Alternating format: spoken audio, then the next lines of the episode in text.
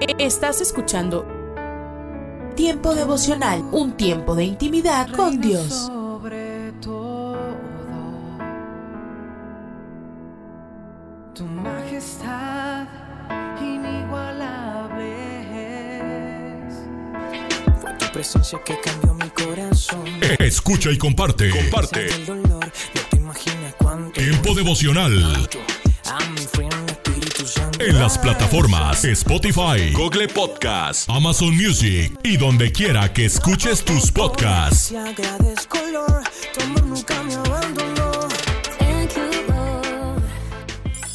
Casa de Oración Santa Fe te invita a sus reuniones. Miércoles 8 pm, domingos 8 am y 11 am. Estamos ubicados. Plaza Santa Fe, Boulevard República de Honduras 104, Interior 9, Hacienda Santa Fe, Tlajomulco de Zúñiga, Jalisco. Casa de Oración Santa Fe, un lugar para adorar. En el Evangelio de Lucas, en el capítulo 4, verso 18, dice, el Espíritu del Señor está sobre mí, por cuanto me ha ungido para dar buenas nuevas a los pobres. Hoy me gustaría tratar sobre el tema Dios en nosotros. Jesús cuando fue bautizado, los cielos se abrieron y el Espíritu de Dios descendió sobre él en forma como de paloma. Y vino una voz del cielo que decía, este es mi Hijo amado en el cual tengo complacencia. Luego Jesús fue llevado por el Espíritu al desierto para ser tentado por el diablo. Cuando Dios viene a nuestras vidas, uno siente que no está solo en este mundo. Sabemos que hay una protección sobrenatural, que aunque no lo veamos, sentimos que está con nosotros. Jesús con esa confianza enfrentó la adversidad y aunque el enemigo lo quiso presionar para que convirtiera una piedra en pan y saciara el deseo del hambre, la respuesta de Jesús fue no porque escrito está, no solo de pan vivirá el hombre, sino de toda palabra de Dios.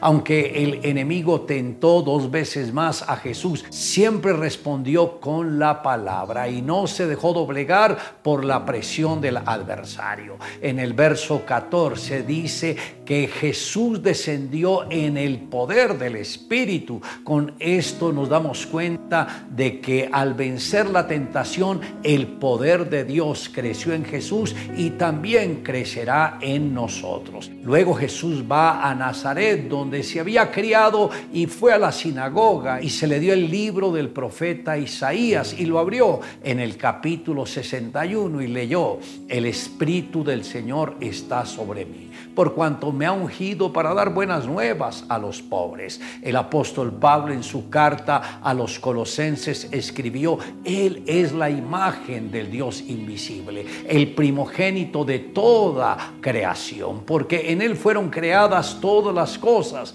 las que hay en los cielos y las que hay en la tierra, visibles e invisibles, sean tronos, sean dominios, sean principados, sean potestades, todo fue creado por medio de Él y para Él. Esto está en Colosenses capítulo 1 versos 15 y 16. Jesús tenía la plenitud de la unción del Padre y con esta unción pudo dar esperanza a las personas más necesitadas. Entre ellos están los pobres, las personas que han sido heridas en sus emociones y dándole libertad a todos los cautivos por el diablo y sanando los ciegos y liberando a los pobres. Por eso, apreciado amigo, si aún no ha tenido un encuentro con Jesús, recuerde que el mismo Señor pagó un precio muy alto por su redención. No te quedes por fuera. Hoy es el día en que puede abrir su corazón para aceptar a Jesús como su Señor y su Salvador. Brian, un joven estadounidense de 27 años de edad, se encontraba solo en su habitación descansando del afán diario, ya inclinada la noche. De pronto comenzó a escuchar una voz que le hablaba directamente a él, que provenía de la nada. Esto provocó temor en aquel joven. Al siguiente día, al tratar de indagar de dónde provenía esa voz, preguntó a su familia si alguien había escuchado una voz en la noche anterior. Respondiendo ellos de una forma sincera, le manifestaron que no. Eso mantuvo inquieta la mente del joven durante todo el día. A la noche siguiente la misma voz se encontraba presente, perturbándole de nuevo, evitando de que él pudiera dormir tranquilamente. El joven fue llevado al médico para ser evaluado. En la Biblia encontramos un caso similar, pero a la vez muy diferente, sobre un joven que un día escuchó una voz. Ese joven reconocido bíblicamente como Samuel se encontraba descansando en el santuario cuando de repente escuchó una voz que le llamaba por su nombre.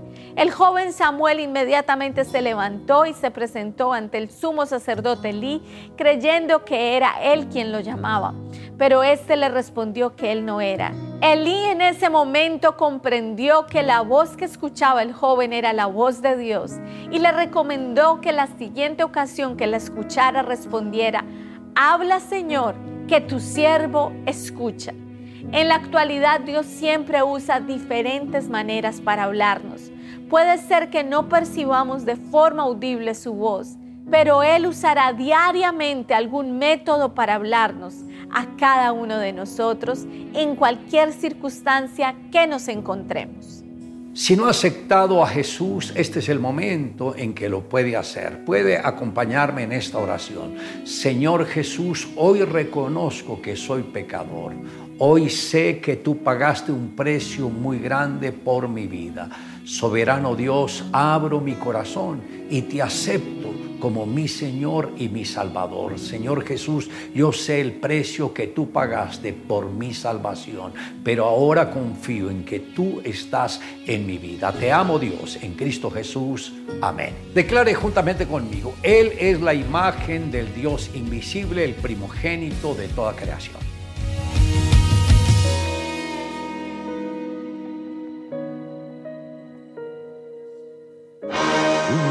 Mensaje a la conciencia. Un momento de reflexión en la vida diaria.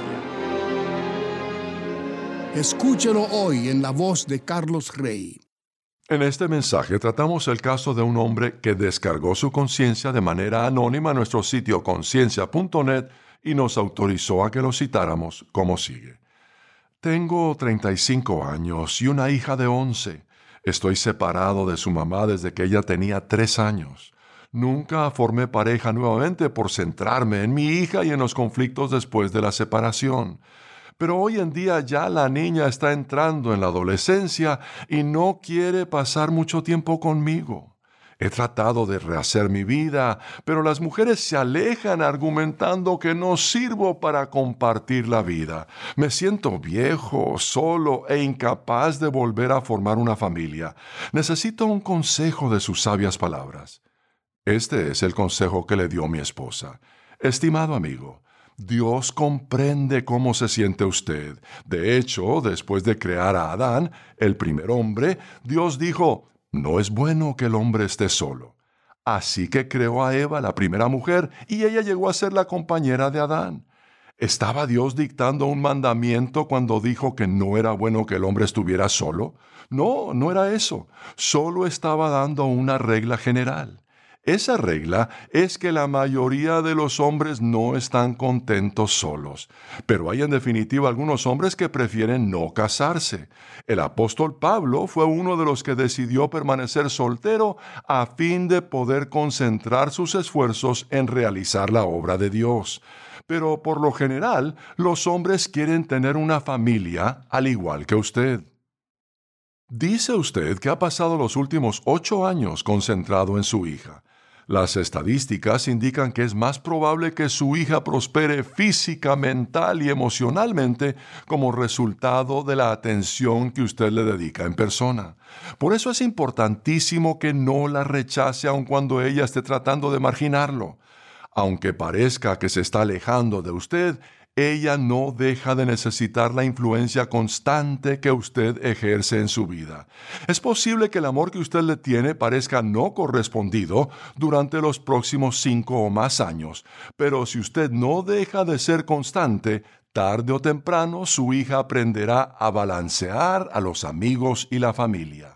Mientras tanto, no comience a discutir cuando ella no desea verlo. No trate de hacer que ella se sienta culpable, ni se porte como si usted fuera una víctima. Trate más bien de planear actividades que incluyan a las amistades de ella. Llévelas junto con su hija a lugares donde quieran ir. Manténgase en un segundo plano cuidando y protegiendo. Cuando no esté con su hija, busque ambientes donde llegue a conocer a otras personas. Done su tiempo como voluntario en una organización benéfica o forme parte de un equipo deportivo. Concéntrese en ser un buen amigo y en mostrar interés en los demás. Amplíe sus horizontes en vez de enfocarse en la búsqueda de una nueva compañera. Quien es buen amigo y tiene una variedad de intereses atraerá a la mujer que más le conviene. Con eso termina lo que Linda, mi esposa, recomienda en este caso. El caso completo puede leerse con solo pulsar la pestaña en conciencia.net que dice casos y luego buscar el caso 751. Si desea comunicarse con nosotros, puede escribirnos a mensaje arroba conciencia.net. Tome unos momentos para recibir ánimo y renovación con pautas para vivir. Hay situaciones en la vida que son tan abrumadoras que no puede evitarlo y termina preocupándose. Primero, la Biblia deja claro que el preocuparse está mal porque deja a Dios fuera del circuito, como si todo dependiera de usted. Por eso el Nuevo Testamento nos advierte. No se preocupen por nada, más bien pídanle al Señor lo que necesiten y agradezcanle siempre. Cuando usted cree que para Dios no hay nada imposible, la situación que le causa preocupación puede cambiar de preocupación a inquietud. La diferencia entre la preocupación y la inquietud desde una perspectiva bíblica tiene que estar enmarcada en el contexto de cómo usted enfrenta los problemas. Déjeme ilustrar. La inquietud por una situación lleva a acciones positivas, pero la preocupación no considera el hecho de que para Dios nada es imposible. Jesús tenía mucho que decir acerca de la preocupación. Así que no se preocupen ni digan qué vamos a comer, o qué vamos a beber, o qué ropa vamos a usar. Como un recordatorio de que eran los paganos que no entendían que Dios era el sustentador. Entonces, ¿cuál es la diferencia de fondo entre la preocupación y la inquietud? Es la forma en la que usted posiciona a Dios en relación a su problema. Si lo desconecta, entonces se preocupará y tendrá razones válidas para hacerlo. Pero mentalmente ponga a Dios entre usted y su problema y el factor desesperación se disipará. Y eso significa que no, hará, no habrá necesidad de preocuparse. No se preocupen por nada, más bien pídanle al Señor lo que necesiten y agradezcanle siempre. ¿Está preocupado o solamente inquieto? Acaba de escuchar a Eduardo Palacio con Pautas para Vivir, un ministerio de Guidelines International. Permita que esta estación de radio sepa cómo el programa le ha ayudado. Acompáñenos en la próxima emisión de Pautas para Vivir. Gracias por su sintonía.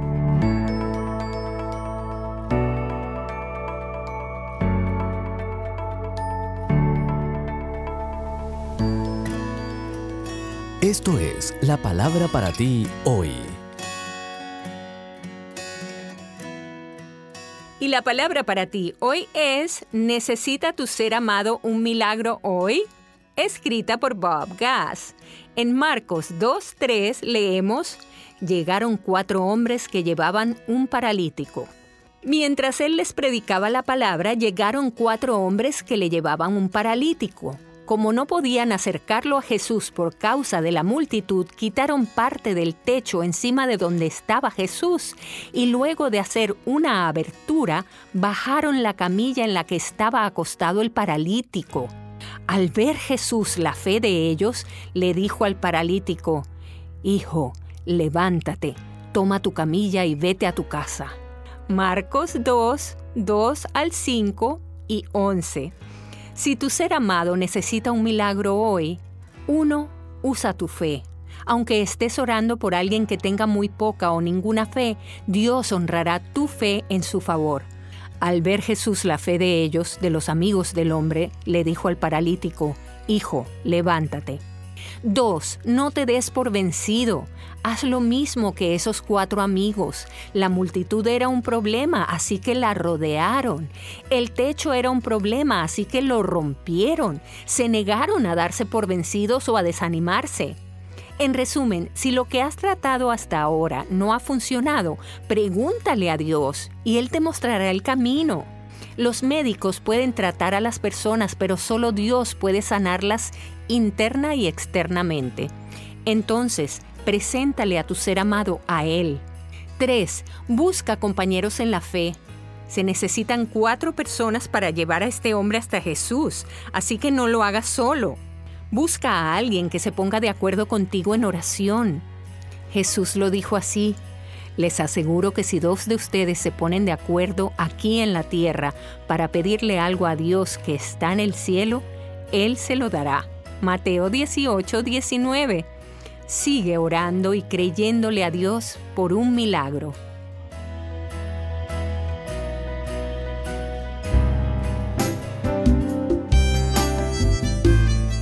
Alimento para el alma.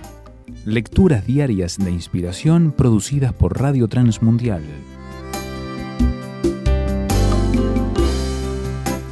Mujer virtuosa. Se cuenta que un pastor realizaba un estudio en un hogar sobre el capítulo 31 de Proverbios y que comenzó con la pregunta, Mujer virtuosa, ¿quién la hallará? Como dice el texto bíblico, ¿no? Y alguien de los asistentes, en forma de chiste, dijo y lo cortó, aquí no vive, busquen en otra parte. Bueno, la risa fue general, aunque su esposa presente se lo llevó de una oreja a casa para que le explicase el chiste. Imagínese. Salomón, el sabio, hizo una pregunta inteligente y todo el capítulo es la respuesta de aquella mujer y describe en forma magistral que esa mujer virtuosa no es otra que aquella que es madre, esposa, compañera de toda la vida, dedicada a su marido y sus hijos. La vida moderna ha traído una carga pesada para aquellas mujeres que deben ser trabajadoras, dejando a muy temprana edad a sus hijos en manos de terceras personas. Sufren en silencio cada vez que dejan a sus bebés bajo la custodia diaria de otras personas ajenas a su propia familia. En Dios, la mujer que confía en el poder de Jesucristo tiene la fuerza y la sabiduría para salir adelante con su cometido. Cuando el padre está ausente debe cumplir doble función. Algunas renuncian a esta condición y prefieren buscar su propia felicidad dejando a sus hijos abandonados.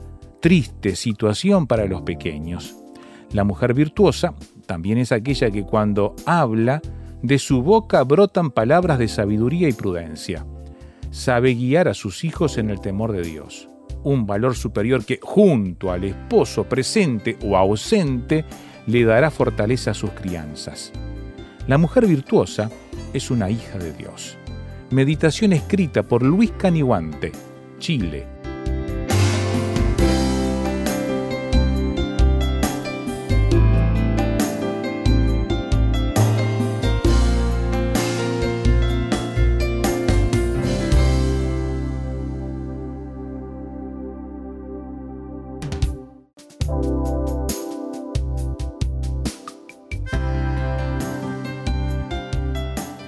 Para más información o si desea adquirir el libro Alimento para el Alma, escriba a apa.transmundial.org o llame aquí en México al 50 25 42 06. 50 25 42 06. Alimento para el Alma es una producción de Radio Transmundial.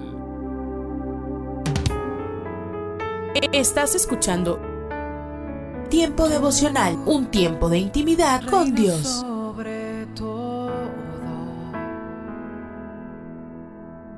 tu majestad inigualable es. Y esto quiere hacer temblar mi fe. Escucha y comparte. Comparte.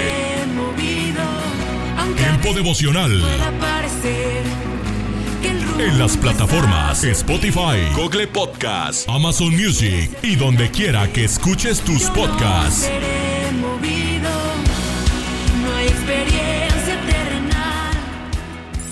Casa de Oración Santa Fe te invita a sus reuniones. Miércoles 8 pm, domingos 8 am y 11 am. Estamos ubicados. Plaza Santa Fe, Boulevard República de Honduras 104, Interior 9, Hacienda Santa Fe, Tlajomulco de Zúñiga, Jalisco. Casa de Oración Santa Fe, un lugar para adorar.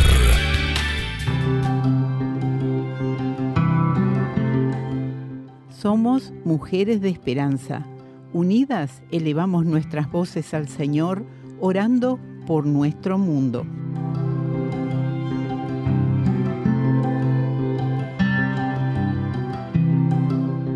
Te alabamos, Dios, por los fieles donantes que proporcionan los fondos para los programas Mujeres de Esperanza de Indonesia y Java.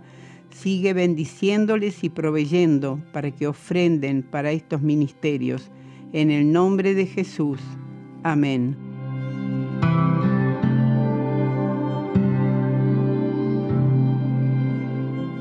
Descarga el boletín de oración con todas las peticiones del mes, artículos adicionales para sembrar esperanza en mujeresdeesperanza.org o solicítalo por WhatsApp al signo de más 598 91 610 610.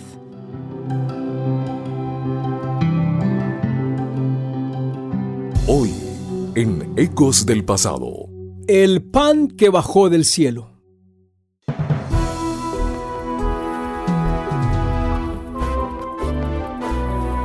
Ecos del Pasado, con Emilio Mesa. Un segmento de la Biblia para ti en este día. Consejos del pasado que impactan el presente. Yo soy ese pan vivo que ha bajado del cielo. Juan 6:51. Qué asombrosa afirmación que hizo Jesús. Pero lo que dice más adelante es casi escandaloso. Les aseguro que si ustedes no comen la carne del Hijo del Hombre y beben su sangre, no tendrán vida. ¿Quién es Jesús? El pan vivo que bajó del cielo. ¿Qué quiere que hagamos? Que lo comamos. ¿Para qué? Para que pueda entrar en nosotros. Jesús sabe todo acerca de la tentación, la traición, el rechazo, la persecución. Él conoce la enfermedad y la muerte y la tragedia familiar. Así que Él quiere habitar en nosotros, fortalecernos y guiarnos para que vivamos como Él lo hizo, completamente enamorado de Dios. Jesús también espera que seamos fieles discípulos y Él sabe lo difícil que puede ser. La gente puede ridiculizarnos, odiarnos, perseguirnos, incluso matarnos. Vamos a ser tentados a negar que lo conocemos. Así que quiere vivir dentro de nosotros y darnos el poder de mantener nuestro compromiso con Él y con su causa. Pero esto no puede suceder a menos que comamos y bebamos la palabra de Dios. Eso nos recuerda la cena del Señor, pero la cena es solo un cuadro de lo que debemos hacer todos los días. Necesitamos alimentarnos de Jesucristo, el pan de vida, permitiéndole que nos nutra. Necesitamos beber de Él para que Él nos restaure y nos refresque con su poder. Dios, entra en nosotros con tu poder, tu obediencia, tu perdón y tu amor. Sé nuestro alimento y nuestra fuerza hoy. En el nombre de Jesús. Amén. Este fue tu segmento de la Biblia, Ecos del Pasado, con Emilio Mesa. Preparado exclusivamente para impactar tu presente. Un aporte para esta emisora de Ministerio Reforma. Búscanos en www.ministerioreforma.com. ¿Te imaginas? Una reflexión del pastor y comunicador José Pablo Sánchez con Esperanza Suárez.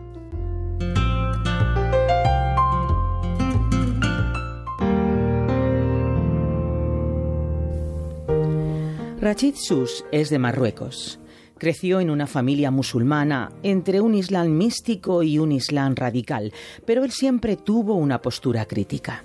No sabía nada del cristianismo excepto que eran infieles y no le gustaban porque pensaba que se interesaban por los ricos y despreciaban a los pobres. Pero a los 14 años contactó con una emisora de radio cristiana con la intención de burlarse. Para su sorpresa, escuchó hablar en el árabe dialectal de Marruecos. Eso me conmovió y comprendí que el cristianismo es una religión de paz y de amor, cuenta Rachid. Una mañana de octubre de 2018, Rachid descubrió que alguien había pintado la letra árabe Num en la fachada de su casa. Con ese signo lo estaban señalando públicamente como cristiano. No tuve temor, cuenta Rachid, sino que me sentí honrado. Agradezco al Señor por salvarme de la oscuridad y darme fuerza para seguirlo. La radio acercó el Evangelio a Rachid y luego unos misioneros le ayudaron a crecer en la fe cristiana. Ha formado una familia, tiene cinco hijos y predica el Evangelio por radio y YouTube, así que es conocido públicamente. Tuvimos que mudarnos. Fue difícil la presión de los vecinos, nos pidieron que nos fuéramos del barrio y eso hicimos. Ya no era seguro para reunirnos como iglesia, explica Rachid. En su nueva casa, Rachid ha tenido que instalar cámaras de seguridad para proteger a su familia y a la iglesia que se congrega ahí también. Pero él no lo ve como algo negativo. Es un signo de amor y esperanza para que el mundo sepa quiénes son los cristianos, los seguidores de Jesús de Nazaret. Nosotros comenzamos por la letra Num y terminamos por la letra Num. Como dijo Jesús, yo soy el alfa y la omega, el principio y el fin. Rachid reconoce que hay riesgos, pero no está dispuesto a callarse o a esconder su fe. Hemos tenido problemas con los profesores de mis hijos y con los vecinos. He recibido mensajes por teléfono y en las redes sociales, pero no nos desanimamos y oramos mucho para que Dios nos proteja. Rachid asegura que no han tenido problemas de seguridad con las autoridades, pero los vecinos se niegan a convivir con ellos. Yo amo Marruecos y a mi rey Mohamed VI. Mi deseo es que Marruecos sea un país laico donde se viva en paz y amor y se rechace el racismo y la discriminación. Muchas veces me reconocen, me hacen preguntas en la calle o en un taxi. En Marruecos se comparten los taxis. Me cuestionan por haber dejado el Islam, pero el Señor me da sabiduría y gracia para responder con la Biblia. Junto con otros cristianos, Rachid espera que Marruecos dé pasos a favor de la libertad religiosa.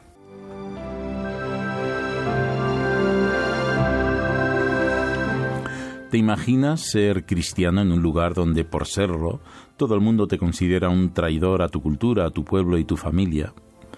¿Te imaginas salir por la mañana a la puerta de tu casa y ver que han hecho una pintada en la pared para señalarte como un objetivo, un blanco para los fanáticos y la presión del entorno te obliga a cambiar de casa, de barrio, de ciudad?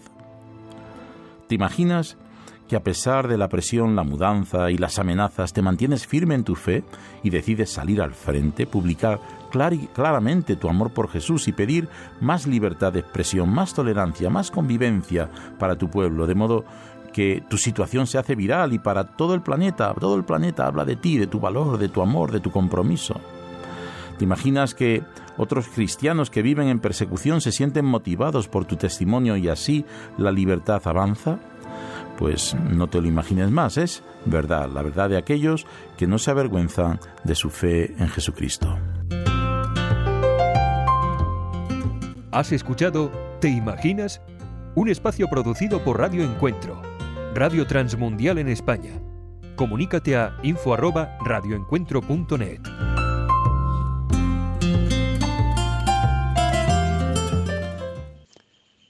Buenos días a toda la audiencia. Hermosa mañana.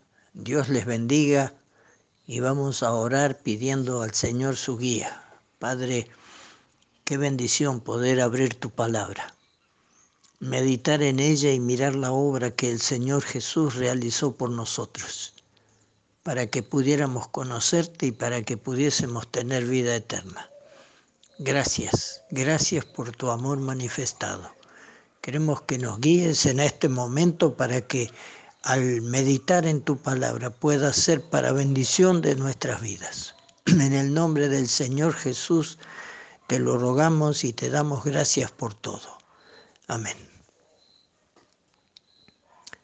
Quiero que abramos nuestras Biblias y miremos lo que dice el apóstol San Pablo cuando escribe a los Gálatas. En el capítulo 6 y en el versículo 11 dice, mirad con cuán grandes letras os escribo de mi propia mano. Todos los que quieren agradar en la carne, estos os obligan a que os circuncidéis solamente para no padecer persecución a causa de la cruz de Cristo. Porque ni aun los mismos que se circuncidan guardan la ley, pero quieren que vosotros os circuncidéis para gloriarse en vuestra carne. Pero quiero que meditemos esto, lo que dice en el versículo 14, pero lejos esté de mí gloriarme, sino en la cruz de nuestro Señor Jesucristo por quien el mundo me es crucificado a mí y yo al mundo, porque en Cristo Jesús ni la circuncisión vale nada, ni la incircuncisión, sino una nueva creación. Lejos esté de mí gloriarme en nada, sino en la cruz de nuestro Señor Jesucristo, por quien el mundo me es crucificado a mí y yo al mundo, dice el apóstol San Pablo. Nada eh, es comparable con la cruz, donde el Señor Jesucristo murió por nuestros pecados.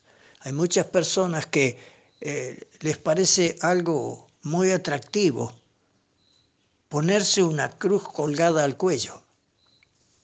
No sé cuál es su significado, no sé qué les parece, pero cuando nosotros analizamos por medio de la escritura la palabra de Dios lo que nos habla de la cruz donde el Señor murió por nuestros pecados tiene muy alto significado y estoy seguro que la persona que realmente conoce al Señor y sabe lo que Él hizo en la cruz del Calvario nunca se va a colgar una cruz al cuello porque esto no tiene ningún significado para Él y al contrario eh, es es un problema porque cuando nosotros miramos eh, lo que el Señor enseñaba y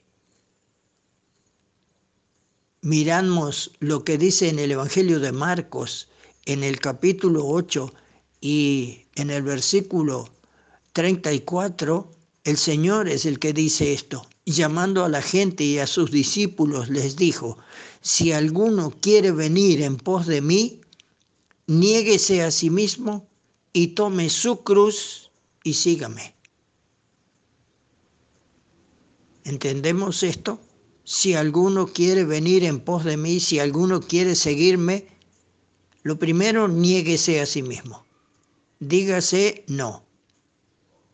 Y tome su cruz, no la mía, y sígame. El Señor está diciendo esto está enseñando para que nosotros conozcamos el significado de la obra que Él venía a realizar en la cruz del Calvario. ¿Cuánto debemos nosotros aprender de todo esto? Y la cruz es el centro de todo. Allí se encontraron el bien y el mal. Y ahora lo que cada uno debe preguntarse es esto, ¿Estoy yo con el mundo que rechazó a Cristo o con Cristo a quien el mundo rechazó? Hay una marcada diferencia en esto, ¿no? Debemos detenernos y pensarlo muy seriamente. Por eso el apóstol Pablo dice estas palabras, por quien el mundo me es crucificado a mí y yo al mundo. Por eso cuando pensamos en la cruz, es algo que nos habla de muerte, de separación, donde el Señor puso su vida y pagó el precio tan alto de nuestro rescate con su propia vida. Entonces pensemos en esto. ¿Estoy yo con el mundo que rechazó a Cristo o con Cristo a quien el mundo rechazó? La, la cruz es la demostración a la vez de la justicia de Dios que castiga el pecado y también de su amor que perdona al pecador. Para el creyente en Cristo, la cruz señala la anulación del juicio que debía alcanzarle y el principio de la nueva vida que recibe en el momento en que acepta la salvación por medio del Señor Jesucristo. Quiero que miremos lo que eh, también dice el apóstol Pablo cuando escribe a los colosenses en el capítulo 2 eh, y en el versículo 14, él nos hace recordar lo que eh, hizo el Señor cuando fue a la cruz.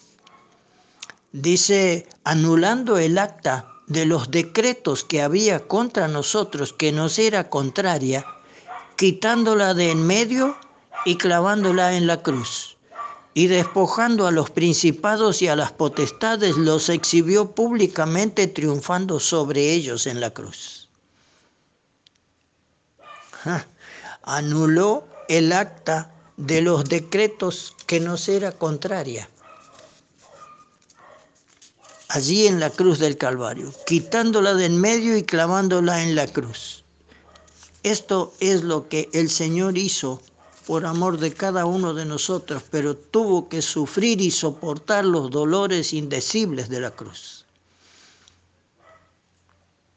La crucifixión del Señor Jesucristo fue el más grande de todos los pecados y sin embargo en la cruz fue expiado, fue pagado el pecado. Si miramos con fe hacia la cruz comprenderemos que ella es el centro de todo. Los israelitas tenían que mirar a, la serpiente de bronce que Moisés había hecho cuando eran mordidos por una serpiente. Y cualquiera que miraba con fe a esa serpiente de bronce, que era igualita que las otras, pero que no tenía veneno, entonces recibía la curación. Ahora cuando nosotros miramos a la cruz de Cristo y que Él murió en la cruz por nuestros pecados, entonces Él el justo por nosotros los injustos, Él que fue hecho semejante en todo a nosotros, pero sin pecado, puede darnos el perdón, la salvación y la vida eterna, y librarnos de la muerte eterna.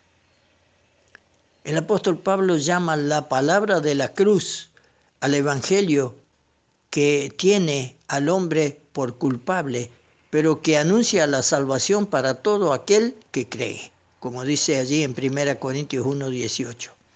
Y esta palabra, dice el apóstol, es locura a los que se pierden.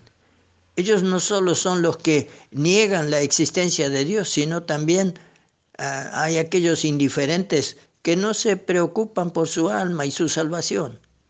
Los que, aunque no niegan el sacrificio del Señor Jesucristo allí en la cruz, en el Gólgota, eh, lo despojan de todo su valor, porque para ellos no vale nada.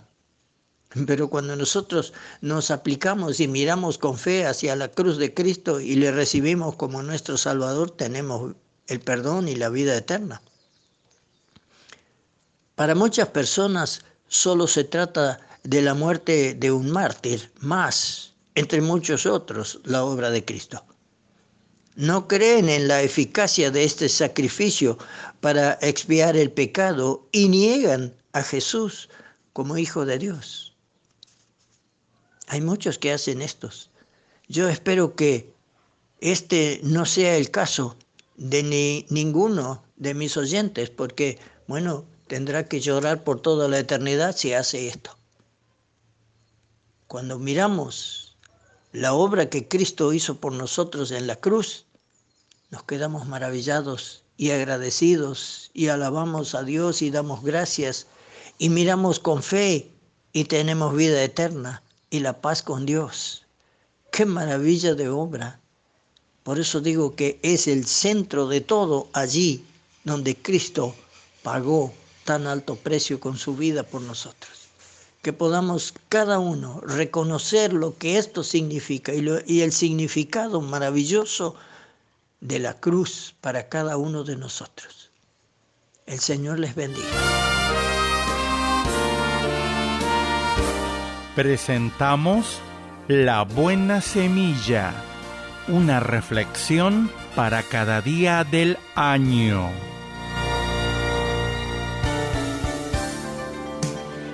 La buena semilla para hoy se encuentra en Levítico 19:31. No os volváis a los encantadores ni a los adivinos, no los consultéis, contaminándoos con ellos, yo el Señor vuestro Dios.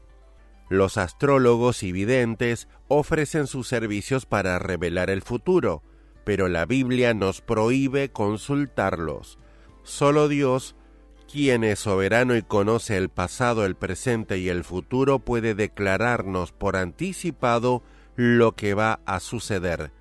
Yo soy Dios, y no hay otro Dios, y nada hay semejante a mí, que anuncio lo por venir desde el principio y desde la antigüedad lo que aún no era hecho. Isaías 46, 9 y 10.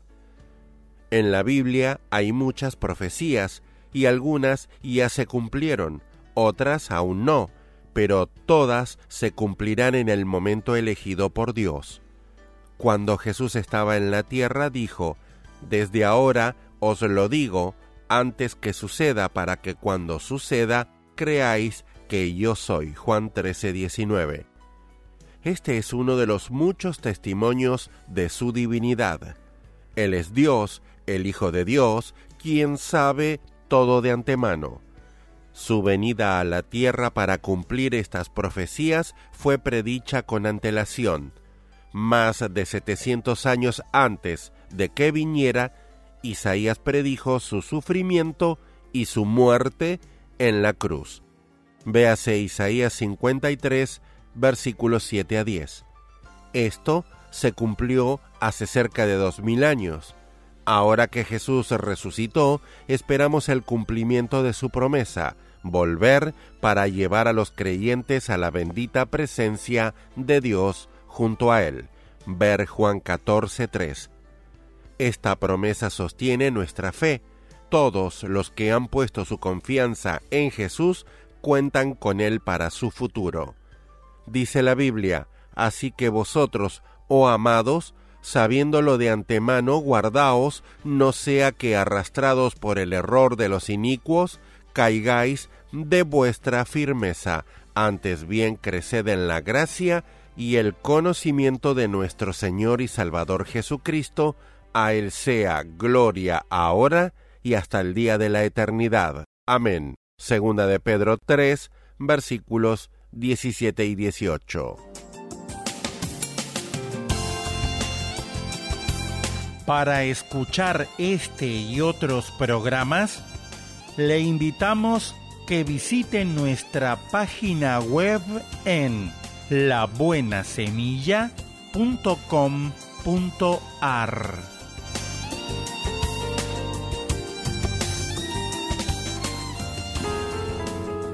Estás escuchando Tiempo devocional, un tiempo de intimidad con Dios.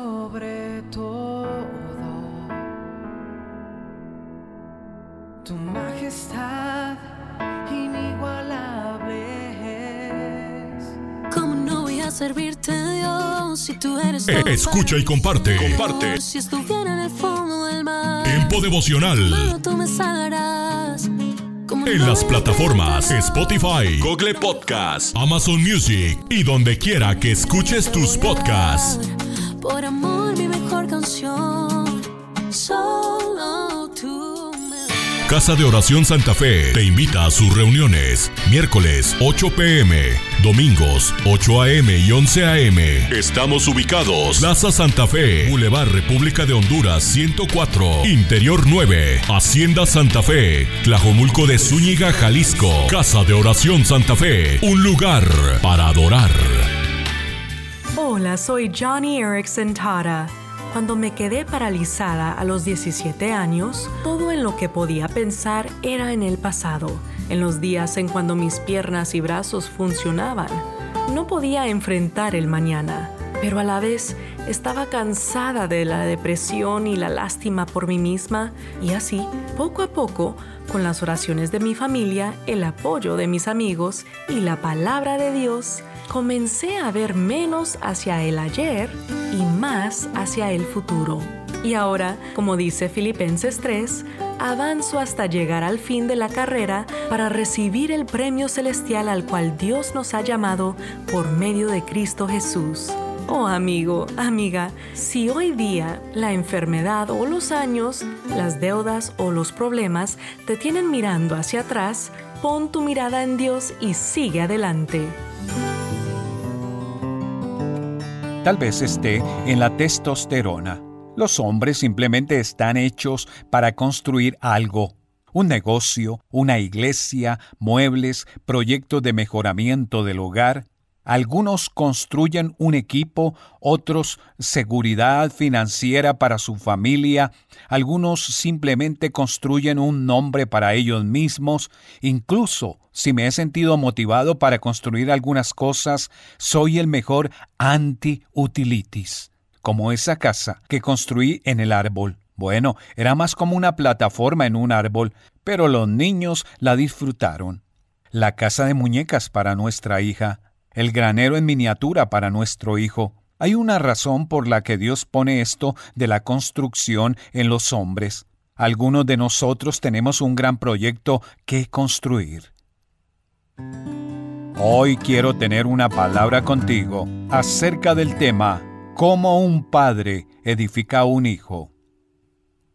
Cuando Dios le confía un hijo a un hombre, probablemente está poniendo en sus manos el proyecto de edificación más importante de su vida.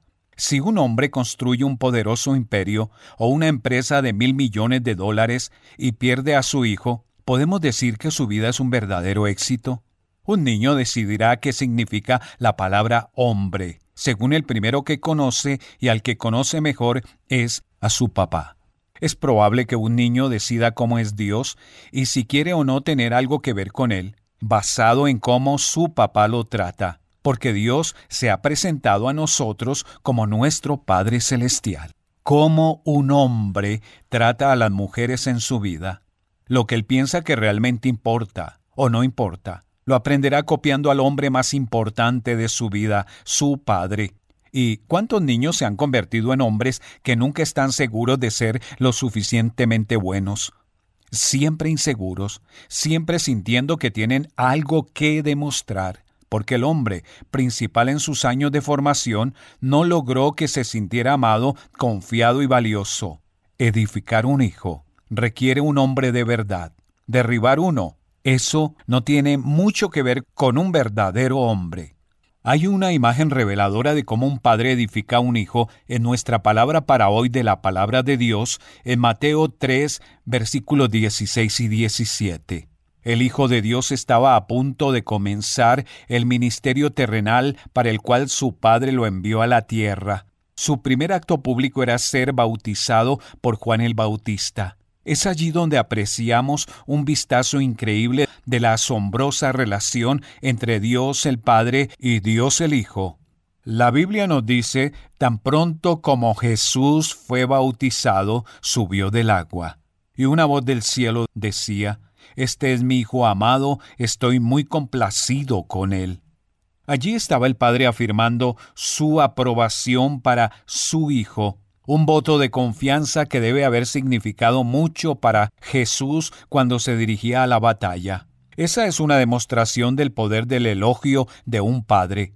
Por supuesto, esto está en el más alto nivel posible. Es lo que tu hijo necesita desesperadamente de ti, querido papá. Primera a los tesalonicenses capítulo 2, versículo 12. Describe en tres palabras de acción cómo un padre debe tratar a sus hijos aquí están, animando, consolando y exhortando.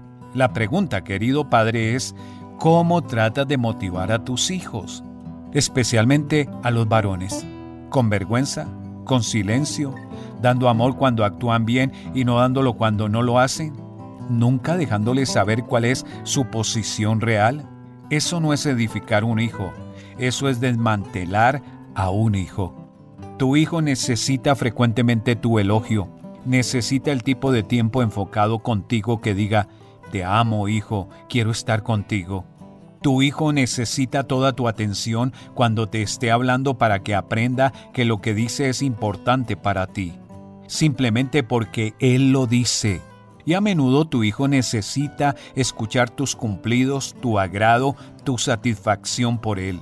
Puedes darle el valor que necesitará para liderar, para decirle no a la presión, para intentar alcanzar grandes cosas, para tratar a otras personas como si fueran importantes. Una palabra contigo de Ran Hatchcraft. ¿Cómo piensas que está obrando Dios hoy? ¿Qué áreas hermosas de tu vida ha unido? El pensamiento de hoy está escrito por Lisa Samra. Lisa escribe. Mientras estábamos en cuarentena debido a la pandemia global, con mi familia nos lanzamos a un proyecto ambicioso, armar un rompecabezas de 18.000 piezas. Aunque trabajamos casi dos días, solíamos sentir que no progresábamos mucho.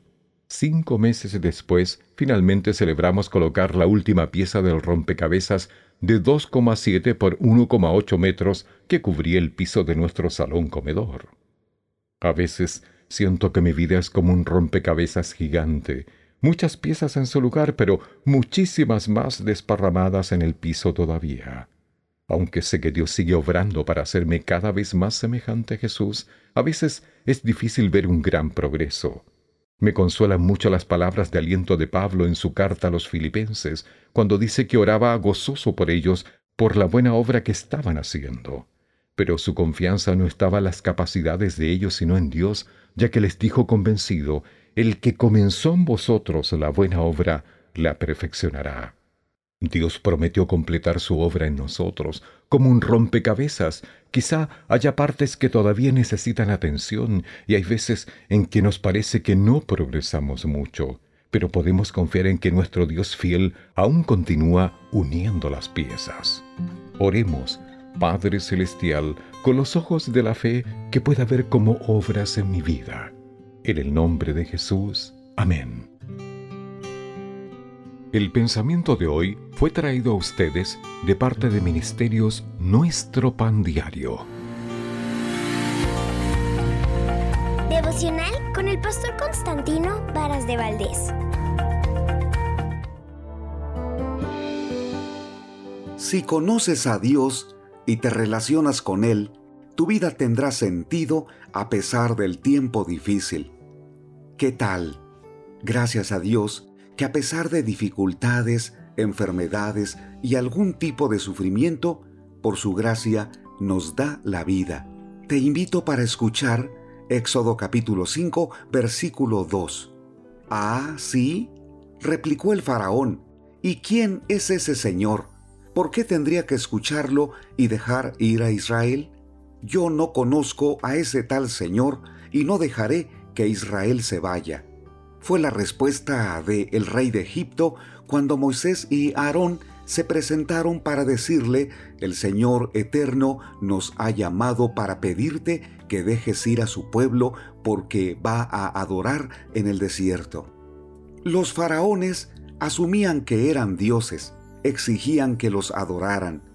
Los egipcios no dudaban en obedecerlos por miedo al castigo que en la mayoría de los casos los dirigía a la muerte. Con todas sus riquezas y el poder en la tierra, el faraón no dejaba de ser un hombre, con la necesidad de conocer al verdadero y único Dios eterno, Jehová de los ejércitos. ¿Qué respuesta dio a Moisés y a Aarón? No conozco a Jehová, y no dejaré ir a Israel. No fue una vez, fueron muchas ocasiones cuando el faraón se resistió a escuchar la voluntad de Dios. Qué difícil es abrir el corazón y ser receptivos para escuchar un mensaje que Dios tiene para nosotros. No debería ser complicado, porque necesitamos su ayuda, su presencia y su bendición.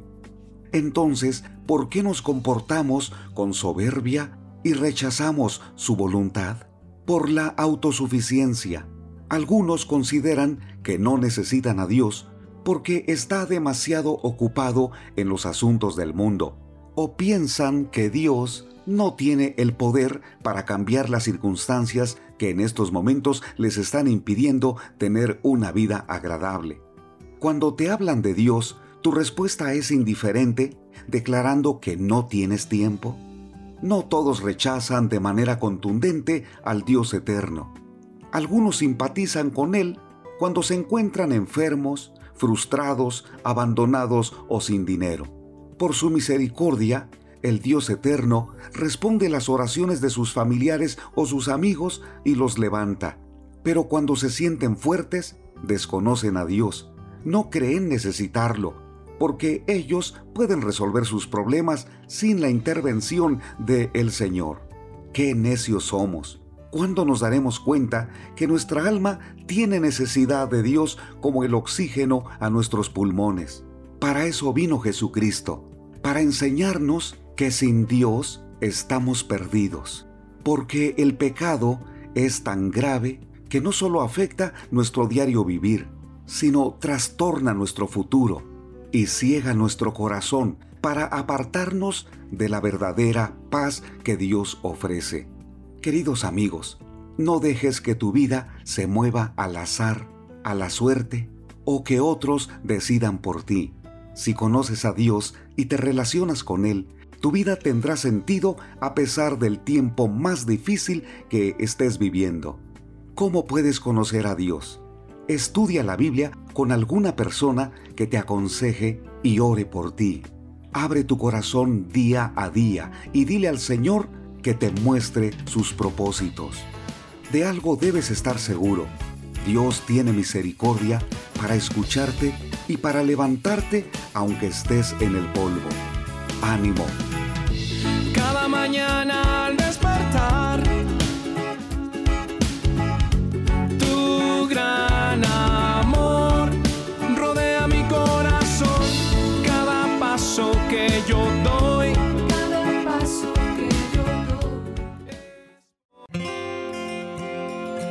Cuando nos encontramos en momentos difíciles, olvidamos que la vida continúa, pero ante cualquier situación, debemos aferrarnos a la fe y a la esperanza.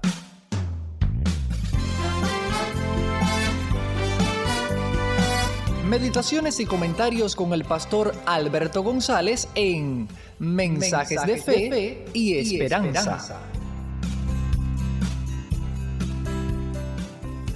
Un saludo cordial desde La Habana, Cuba. Los padres, según Pablo, tampoco son libres de actuar a su arbitrio con respecto a sus hijos. Eso quiere decir que tienen que dar cuenta al Señor de cómo los cuidan, educan y tratan. Los padres están obligados a criar a sus hijos en disciplina y amonestación del Señor. No obstante, hay mucha ira guardada de hijos contra sus padres porque han sido maltratados o abandonados. En el fondo de muchos grandes problemas sociales se encuentra la ira acumulada en infinitud de familias disfuncionales de las cuales está lleno el planeta. Dios no se equivoca. Si los hijos deben someterse y obedecer a los padres, los padres deben vivir sometidos y entregados al bienestar de sus hijos. La sociedad fuera mucho mejor si así ocurriera, pero los padres contemporáneos no tienen tiempo porque les interesan demasiado sus proyectos personales. Olvidan que sus hijos o son parte fundamental de sus proyectos de vida o serán las grandes víctimas de ellos. Por último, el principio bíblico del sometimiento también es eficaz aún en el caso de una condición tan ignominiosa como era la esclavitud. Pablo de ningún modo valora la esclavitud como buena solo se refiere a un problema real de su época y presenta las normas para que cada cual en su propia esfera se someta al bienestar del otro por amor al Señor, lo cual es en definitiva su mayor argumento. En el mundo greco-romano la esclavitud estaba tan extendida como socialmente aceptada. Aunque eso nos suena terrible ahora, no debemos ignorar que tal condición sobrevivió hasta el siglo XIX y la lucha por abolir la esclavitud fue cruenta y difícil. Tampoco podemos pensar que ha terminado del todo, porque hay formas actuales más disimuladas pero no menos crueles, que mantienen formas de esclavitud en este mundo tan poseído de ser civilizado como preocupado por los derechos humanos fundamentales. No es extraño que el apóstol incluyera a los esclavos al hablar de las relaciones familiares, porque ellos eran parte esencial en la vida de las familias, incluso de las judías. Él pide a los esclavos que sirvan a sus amos como al Señor y a los amos que ellos hagan con sus esclavos lo mismo, sabiendo que Dios es el Señor de ambos y que no tiene acepción de personas. Está claro entonces que los amos no podían maltratar a los esclavos, sino tratarlos como al Señor. De esa forma, Pablo estaba dando un tiro de gracia a la esclavitud, elevando a los esclavos al mismo nivel de valor personal que el de sus amos. Eso es sometimiento mutuo. Acabas de escuchar una emisión más de Mensajes de Fe y Esperanza. Puedes escribirnos por correo postal a la siguiente dirección: Pio Box 8700, Cari NC 27512, Estados Unidos. También puedes enviar un correo electrónico a feyesperanza@transmundial.org. Gracias por la sintonía y la esperamos en el próximo programa de Mensajes, de, fe y esperanza.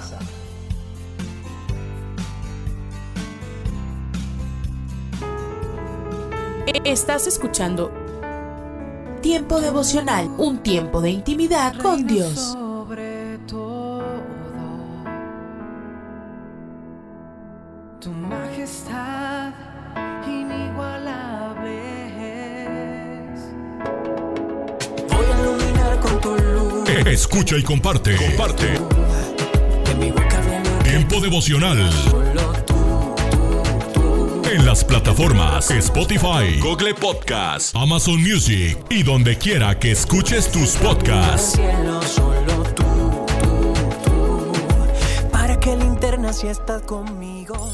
Casa de Oración Santa Fe te invita a sus reuniones. Miércoles 8 pm, domingos 8 am y 11 am.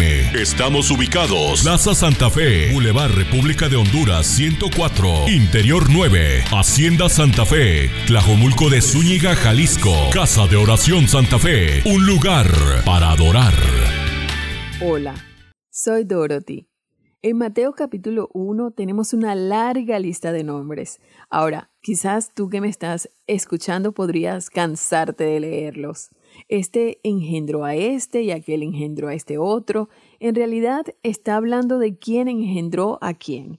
En otras palabras, tú fuiste engendrado por tu madre. Entonces aparecería el nombre de tu madre y luego tu nombre o el nombre de tu padre y el tuyo y así sucesivamente.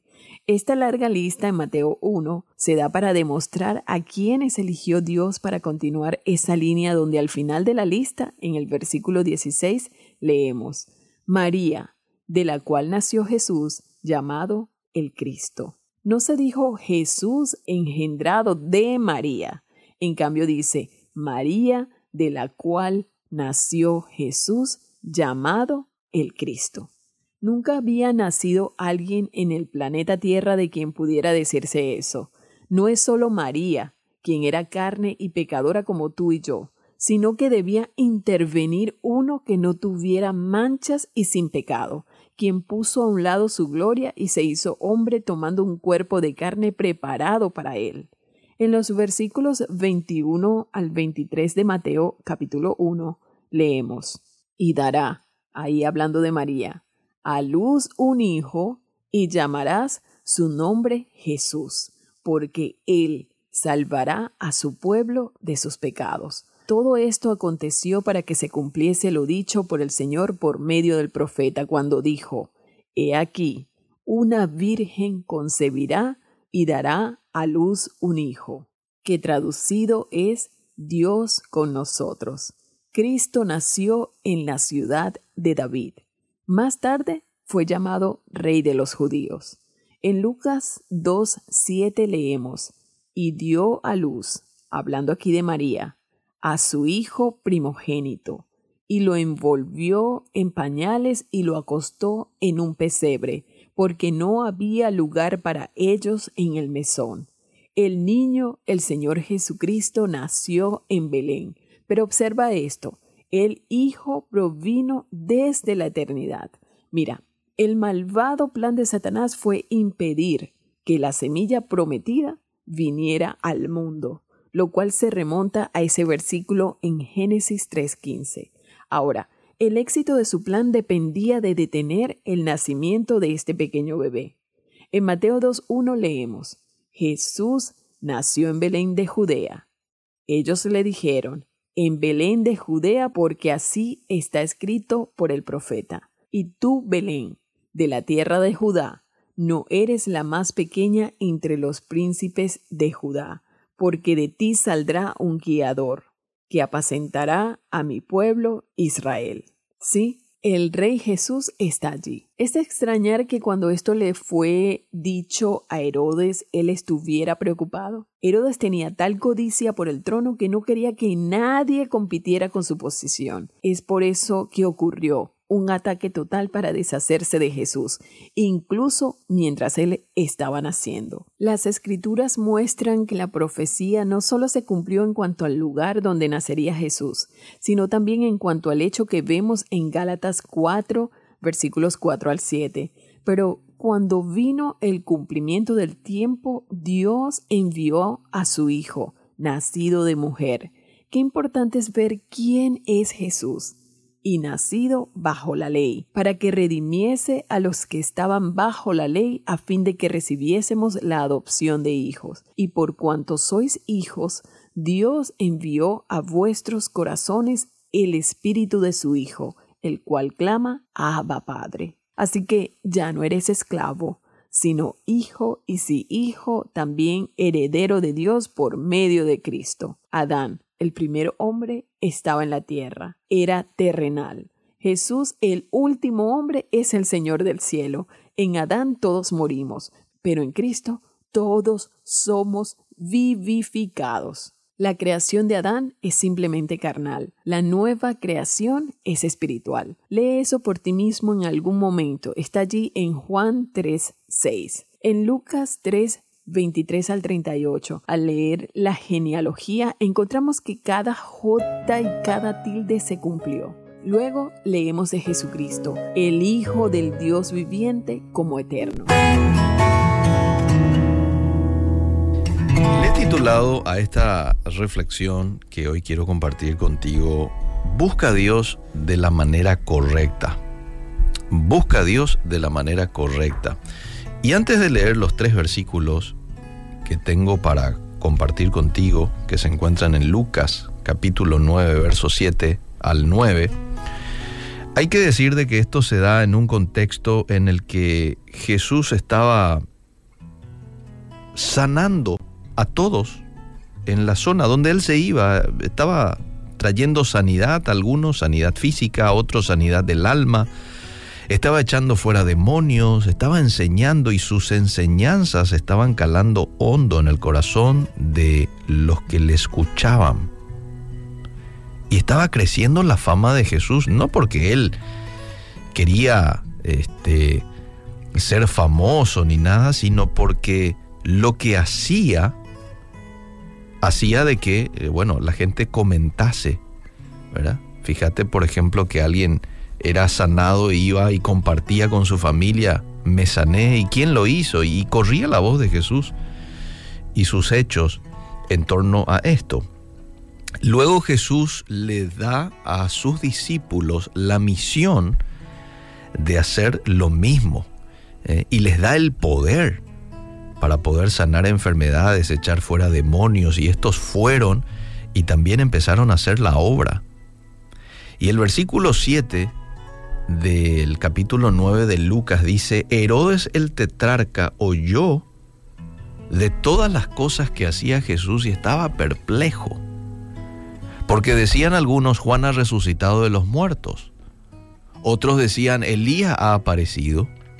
Y otros decían, algún profeta de los antiguos ha resucitado. Y dijo Herodes, a Juan yo le hice decapitar. ¿Quién pues es este de quien oigo tales cosas? Y procuraba verle. El pasaje de hoy, amable oyente, nos muestra que la fama de Jesús llegó hasta la corte del tetrarca Herodes Antipas. Y se hace esta pregunta de, ¿quién es Jesús? ¿Quién lo que este hombre es? Ojo que esta era una pregunta que se hacían los del pueblo, los cortesanos y hasta el mismo tetrarca, quien estaba desconcertado por todas las cosas que escuchaba de Jesús. Sanidades, milagros, demonios que salían de, de las personas. Algunos creían que era Juan el Bautista cuya predicación había reanudado Jesús. Otros decían que se trataba de alguno de los profetas de otros tiempos y otros creían que era Elías que no había muerto, sino únicamente había sido trasladado del mundo. Ahora, hay que decirlo de que Herodes no creía que se tratase de Juan el Bautista, ya que él mandó que lo decapiten y para nada Herodes creía en resurrección, en reanimación. Tampoco nada que tenga que ver con reaparición de alguien que hubiese sido trasladado, como lo fue Elías. De hecho, entendiendo un poco el contexto de esa época, la gente de aquel entonces era escéptica a la resurrección de los muertos. Los filósofos de Atenas se reían de Pablo cuando les hablaba acerca de la resurrección de los muertos.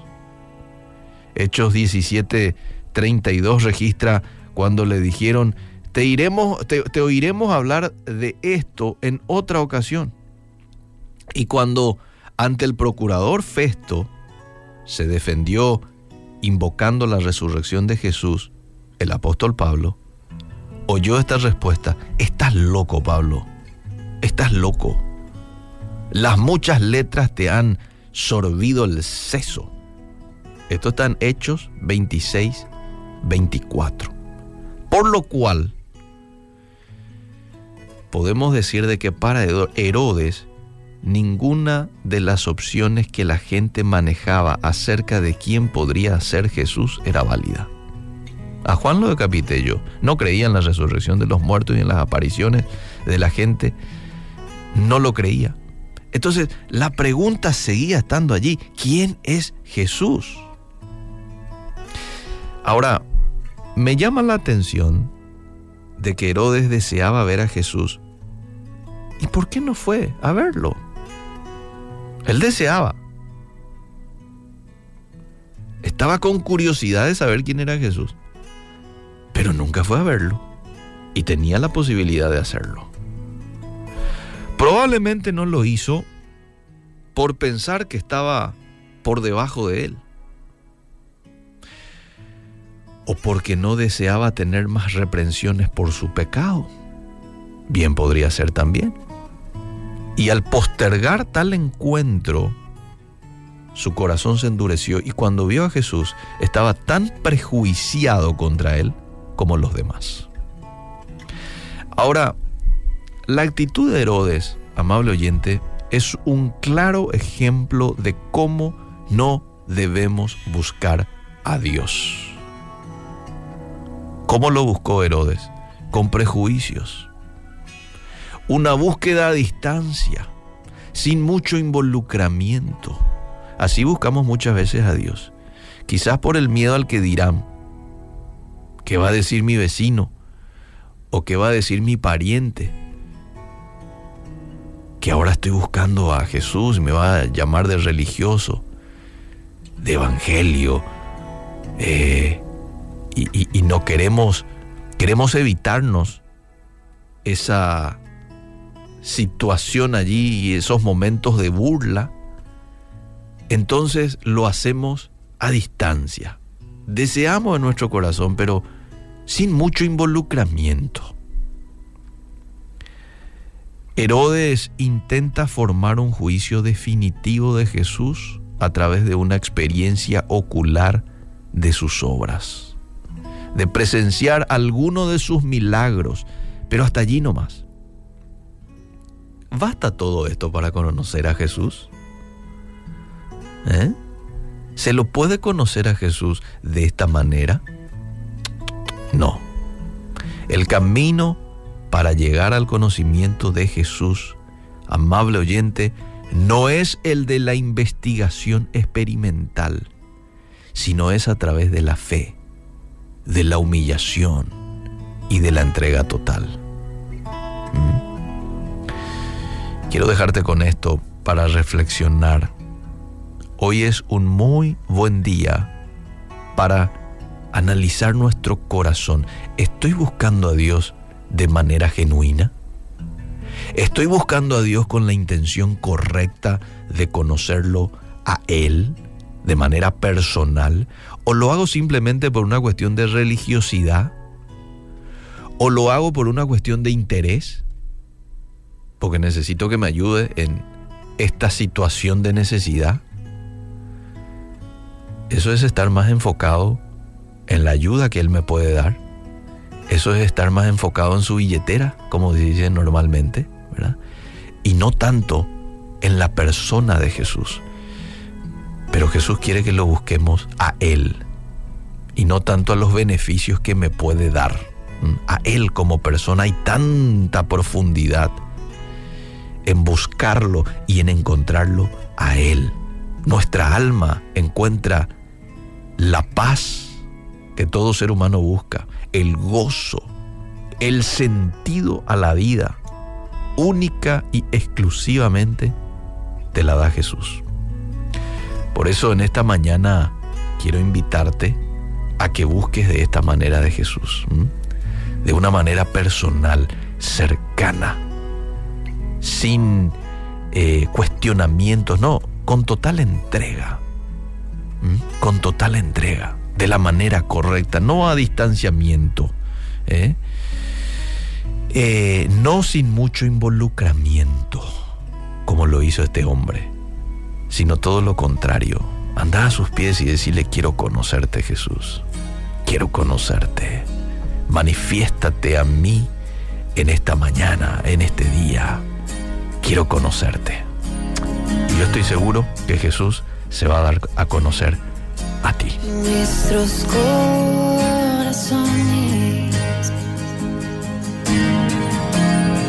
insaciables son. Hasta que conocen a su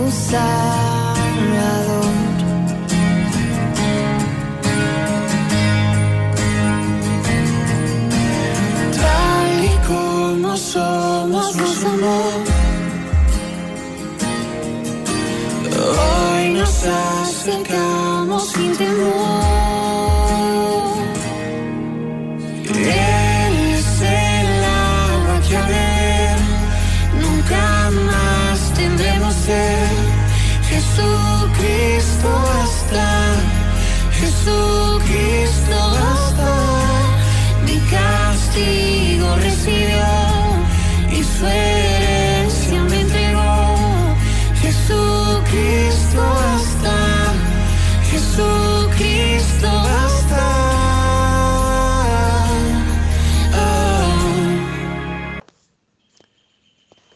Días a toda la audiencia.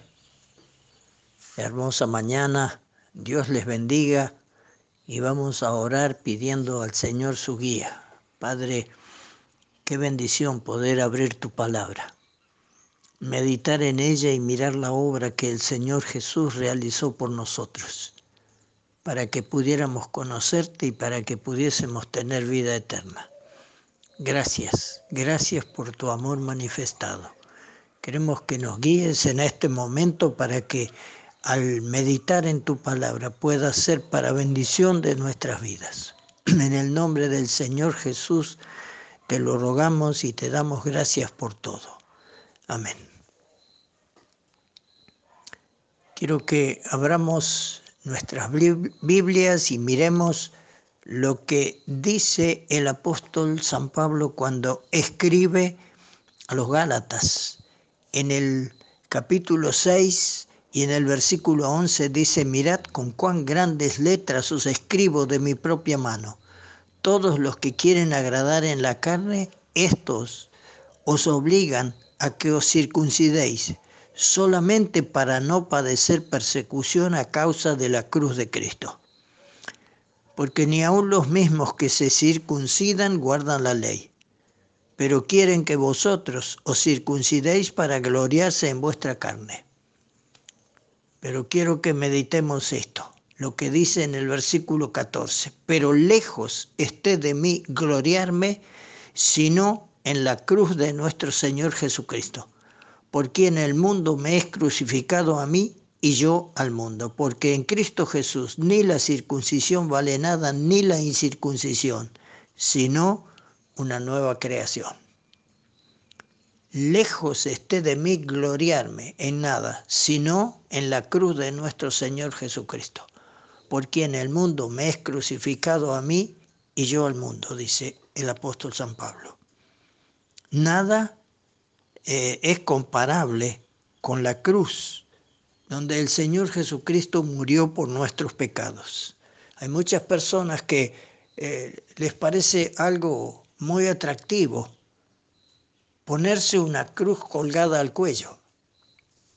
No sé cuál es su significado, no sé qué les parece, pero cuando nosotros analizamos por medio de la escritura la palabra de Dios lo que nos habla de la cruz donde el Señor murió por nuestros pecados, tiene muy alto significado. Y estoy seguro que la persona que realmente conoce al Señor y sabe lo que Él hizo en la cruz del Calvario nunca se va a colgar una cruz al cuello porque esto no tiene ningún significado para Él y al contrario eh, es, es un problema porque cuando nosotros miramos eh, lo que el Señor enseñaba y miramos lo que dice en el Evangelio de Marcos, en el capítulo 8 y en el versículo 34, el Señor es el que dice esto. Llamando a la gente y a sus discípulos les dijo, si alguno quiere venir en pos de mí, niéguese a sí mismo y tome su cruz y sígame. ¿Entendemos esto? si alguno quiere venir en pos de mí, si alguno quiere seguirme, lo primero, niéguese a sí mismo. Dígase no. Y tome su cruz, no la mía, y sígame. El Señor está diciendo esto, está enseñando para que nosotros conozcamos el significado de la obra que Él venía a realizar en la cruz del Calvario. ¿Cuánto debemos nosotros aprender de todo esto? Y la cruz es el centro de todo. Allí se encontraron el bien y el mal. Y ahora lo que cada uno debe preguntarse es esto.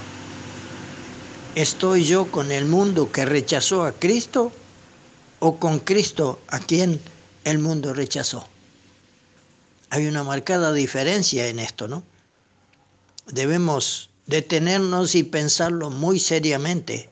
Por eso el apóstol Pablo dice estas palabras, por quien el mundo me es crucificado a mí y yo al mundo. Por eso cuando pensamos en la cruz, es algo que nos habla de muerte, de separación, donde el Señor puso su vida y pagó el precio tan alto de nuestro rescate con su propia vida. Entonces pensemos en esto. ¿Estoy yo con el mundo que rechazó a Cristo o con Cristo a quien el mundo rechazó. La, la cruz es la demostración a la vez de la justicia de Dios que castiga el pecado y también de su amor que perdona al pecador. Para el creyente en Cristo, la cruz señala la anulación del juicio que debía alcanzarle y el principio de la nueva vida que recibe en el momento en que acepta la salvación por medio del Señor Jesucristo. Quiero que miremos lo que eh, también dice el apóstol Pablo cuando escribe a los colosenses en el capítulo 2 eh, y en el versículo 14, él nos hace recordar lo que eh, hizo el Señor cuando fue a la cruz. Dice, anulando el acta de los decretos que había contra nosotros, que nos era contraria, quitándola de en medio y clavándola en la cruz. Y despojando a los principados y a las potestades, los exhibió públicamente triunfando sobre ellos en la cruz. Anuló el acta de los decretos que nos era contraria allí en la cruz del Calvario, quitándola de en medio y clavándola en la cruz. Esto es lo que el Señor hizo por amor de cada uno de nosotros, pero tuvo que sufrir y soportar los dolores indecibles de la cruz. La crucifixión del Señor Jesucristo fue el más grande de todos los pecados y sin embargo en la cruz fue expiado, fue pagado el pecado. Si miramos con fe hacia la cruz, comprenderemos que ella es el centro de todo. Los israelitas tenían que mirar a, la serpiente de bronce que Moisés había hecho cuando eran mordidos por una serpiente. Y cualquiera que miraba con fe a esa serpiente de bronce, que era igualita que las otras, pero que no tenía veneno, entonces recibía la curación. Ahora cuando nosotros miramos a la cruz de Cristo y que Él murió en la cruz por nuestros pecados, entonces Él, el justo por nosotros los injustos, Él que fue hecho semejante en todo a nosotros, pero sin pecado, puede darnos el perdón, la salvación y la vida eterna y librarnos de la muerte eterna. El apóstol Pablo llama la palabra de la cruz al Evangelio que tiene al hombre por culpable, pero que anuncia la salvación para todo aquel que cree, como dice allí en 1 Corintios 1:18. Y esta palabra, dice el apóstol, es locura a los que se pierden. Ellos no solo son los que niegan la existencia de Dios, sino también ah, hay aquellos indiferentes que no se preocupan por su alma y su salvación. Los que, aunque no niegan el sacrificio del Señor Jesucristo allí en la cruz, en el Gólgota, eh, lo despojan de todo su valor, porque para ellos no vale nada. Pero cuando nosotros nos aplicamos y miramos con fe hacia la cruz de Cristo y le recibimos como nuestro Salvador, tenemos el perdón y la vida eterna. Para muchas personas solo se trata de la muerte de un mártir, más, entre muchos otros, la obra de Cristo. No creen en la eficacia de este sacrificio para expiar el pecado y niegan a Jesús como Hijo de Dios. Hay muchos que hacen estos. Yo espero que este no sea el caso de ni, ninguno de mis oyentes, porque, bueno, tendrá que llorar por toda la eternidad si hace esto. Cuando miramos la obra que Cristo hizo por nosotros en la cruz, nos quedamos maravillados y agradecidos y alabamos a Dios y damos gracias y miramos con fe y tenemos vida eterna y la paz con Dios. Qué maravilla de obra. Por eso digo que es el centro de todo allí donde Cristo pagó tan alto precio con su vida por nosotros. Que podamos cada uno reconocer lo que esto significa y, lo- y el significado maravilloso de la cruz para cada uno de nosotros.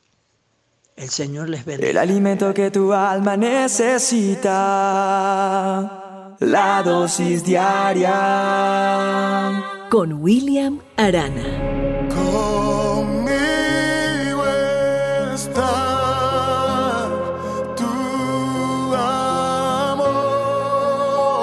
En el primer libro del Manual del Hombre, la Biblia, está la historia de Isaac y de Rebeca.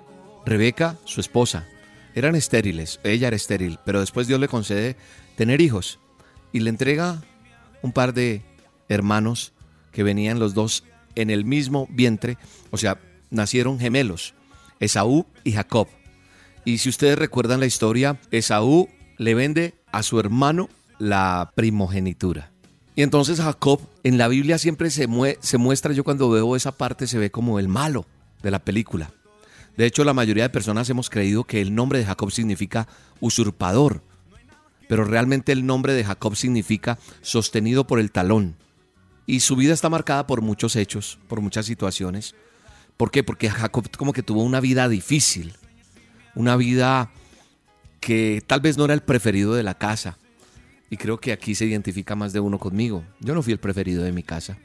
Y entonces el pobre Jacob le tocó vivir como cosas bien difíciles y yo creo que Jacob cuando intentó, cuando negoció con su hermano esto porque era como el preferido de su padre Isaac y su padre mm, como que consentía más a, a Esaú que a Jacob. Entonces yo creo que Jacob lo que quiso siempre era llamar la atención, sentirse amado por su padre.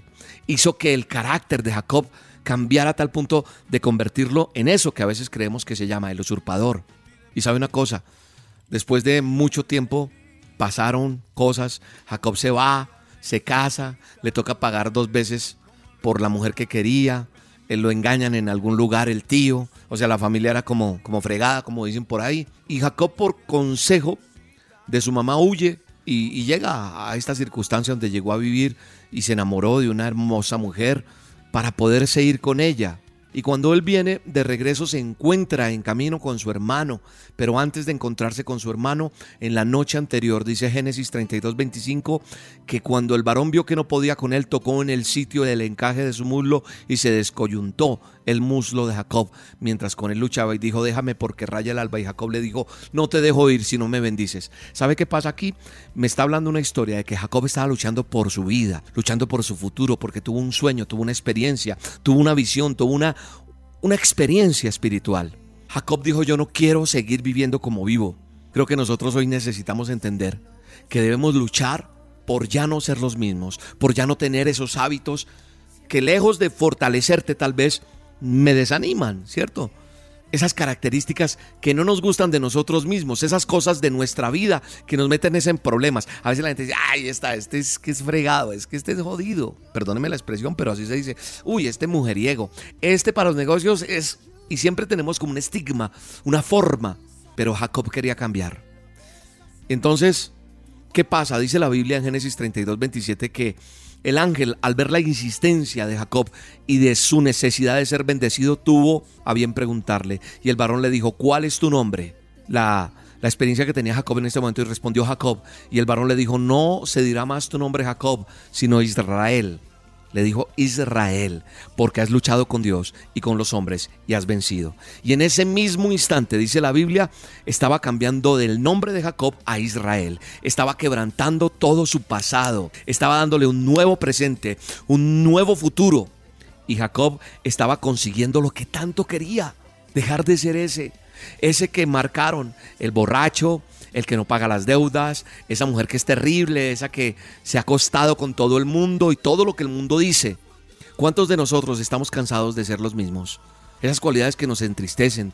Quizás tú, al no ver cambios en tu vida, has pensado que nunca vas a cambiar porque ya pasó mucho tiempo.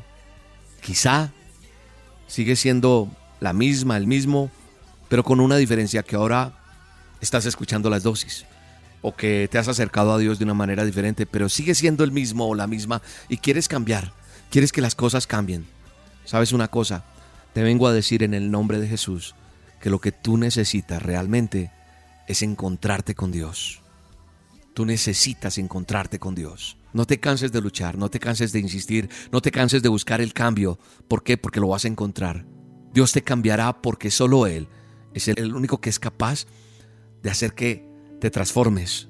Y estoy seguro que Dios no te va a dejar hasta hacer lo que te ha prometido. Al igual que Jacob, Dios te dice, yo estoy contigo.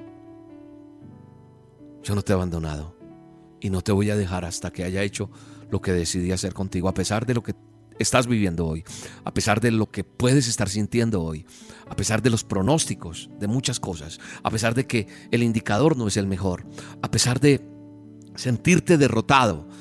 Y al igual que Jacob, Dios te dice, ¿sabes qué? En ese lugar donde te trataron de mentiroso, donde te trataron de, que eras la peor, donde te señalaron, donde te conocían como otra persona, hoy yo te digo que voy a volverte a traer y te voy a guardar. Y volveré a traerte a esta tierra, volveré a traerte a los tuyos, porque no te voy a dejar hasta que haya hecho, mira, lo que me prometí hacer contigo. Padre eterno, hoy quiero encontrarme contigo. Perdóname, perdona mis pecados, perdona todo lo que soy. Estoy cansado de ser lo mismo. Te pido que me ayudes y que cumplas tu palabra de que no me dejes hasta que hayas hecho lo que te has propuesto conmigo. Por favor te lo pido en el nombre poderoso de Jesús de Nazaret. Gracias Dios. Tu gracia me arropó y cambiaste mi corazón. Viniste a tomar control de todos mis pasos. Hoy tengo tu abrazo, cambiaste mi corazón. Viniste a tomar control de todos mis pasos.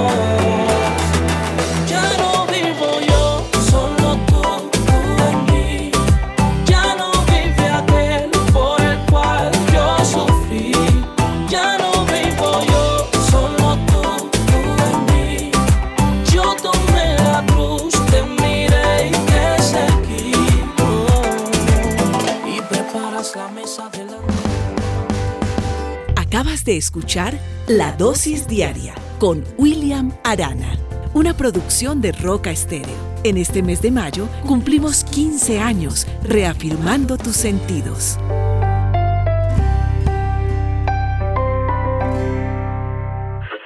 Hola, les habla Luciano Goicochea. Bienvenidos a Latido. ¿Es tu lengua un instrumento de bendición o tu peor enemigo? El apóstol Pablo predicó ante siete diferentes grupos de personas, una multitud, un consejo de líderes religiosos, dos gobernadores, un rey, a prisioneros, soldados y marineros endurecidos y a un grupo de judíos romanos. En cada caso, el comportamiento y la conducta de Pablo se juntan a la ocasión. Sus palabras están cuidadosamente escogidas y su impacto en el Evangelio es profundo. Aprendió la importancia de la palabra a fin de salvar almas por todos los medios posibles.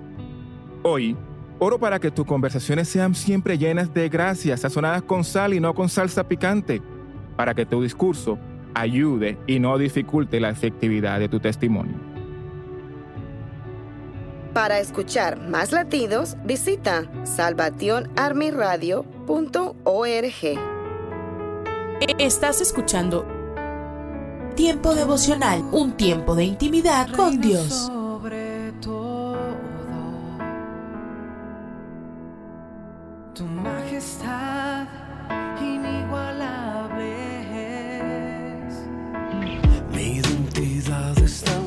Escucha y comparte. Comparte. Tiempo devocional. En las plataformas Spotify, Google Podcast, Amazon Music y donde quiera que escuches tus podcasts. Dios me Casa de Oración Santa Fe te invita a sus reuniones. Miércoles 8 pm, domingos 8 am y 11 am. Estamos ubicados. Plaza Santa Fe, Boulevard República de Honduras 104, Interior 9, Hacienda Santa Fe, Tlajomulco de Zúñiga, Jalisco. Casa de Oración Santa Fe, un lugar para adorar. En las nubes de la incertidumbre el dolor y el desaliento, surge un rayo de esperanza. en la voz internacional de la radio de Guillermo Villanueva.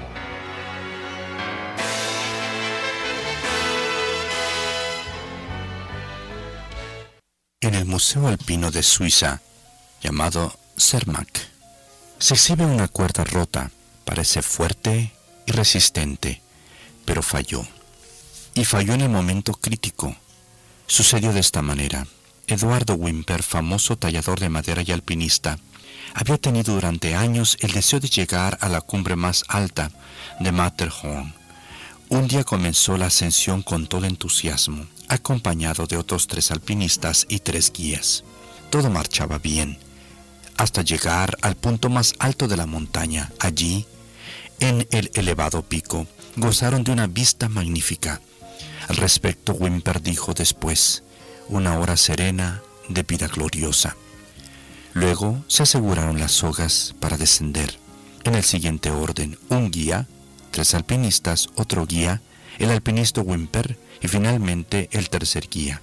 Descendieron despacio, con mucha cautela, por el temible precipicio. Un grito repentino resonó por las montañas al caer uno de los alpinistas sobre el primer guía, lanzándolo fuera de su punto de apoyo. Los dos hombres siguientes fueron también arrastrados, pero los experimentados alpinistas sujetaron la soga con firmeza para soportar el golpe. Pero ante el horror de todos, la cuerda no resistió el golpe y se cortó como una hebra de hilo, y los cuatro hombres desaparecieron en el helado precipicio a más de mil doscientos metros de profundidad. Horas más tarde, los tres que quedaron llegaron a Cermak para contar la triste historia. La cuerda rota fue examinada y se descubrió bien pronto por qué no había resistido. No era el tipo de cuerda que se usa en el alpinismo. Las sogas que se usan para subir montañas se distinguen por una hebra roja que corre a través de la cuerda y esta no la tenía.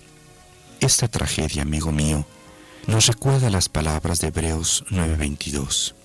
Y sin derramamiento de sangre no se hace remisión.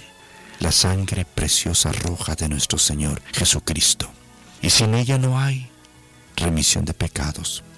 Así como es necesario que ese hilo rojo esté presente en la cuerda para asegurarse que es para ser usada en el alpinismo, es necesario, mi amigo, tener la sangre preciosa de Cristo en nuestras vidas, que es suficiente para sostenernos en las diferentes situaciones en que nos podamos encontrar.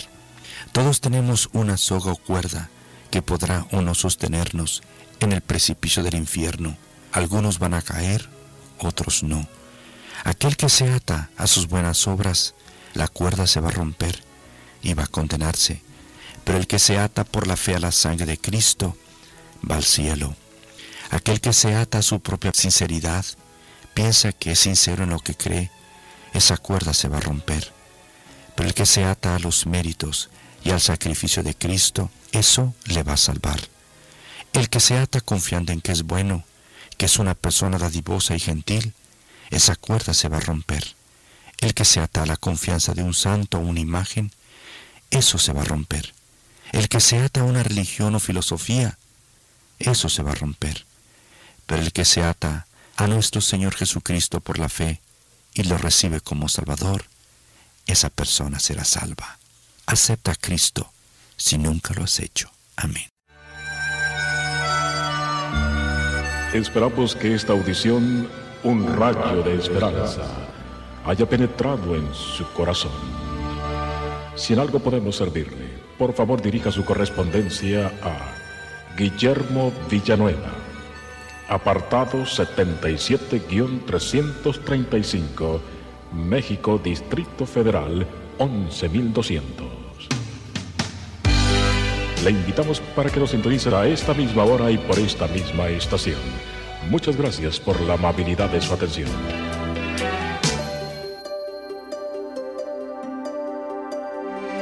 Momentos de la creación.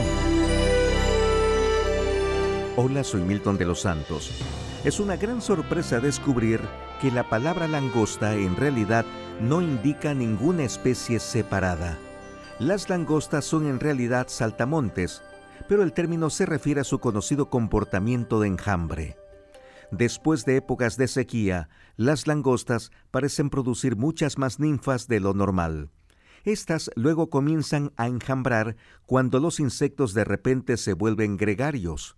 Estos enjambres de langostas causan terribles problemas a la agricultura. En condiciones de enjambre, los insectos comienzan a comer cultivos y pueden devastar campos enteros en poco tiempo.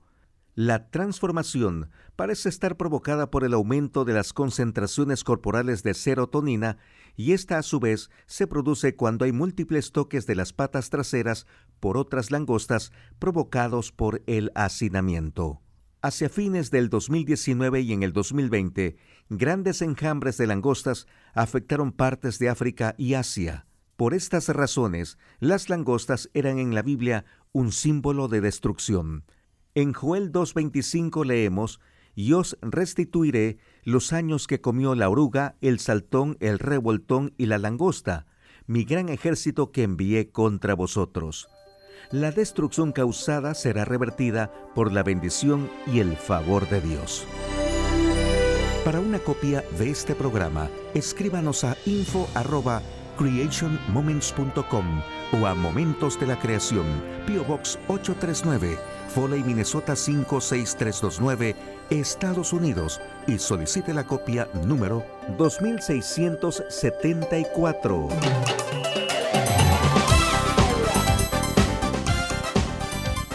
Un momento con Alberto Motesi.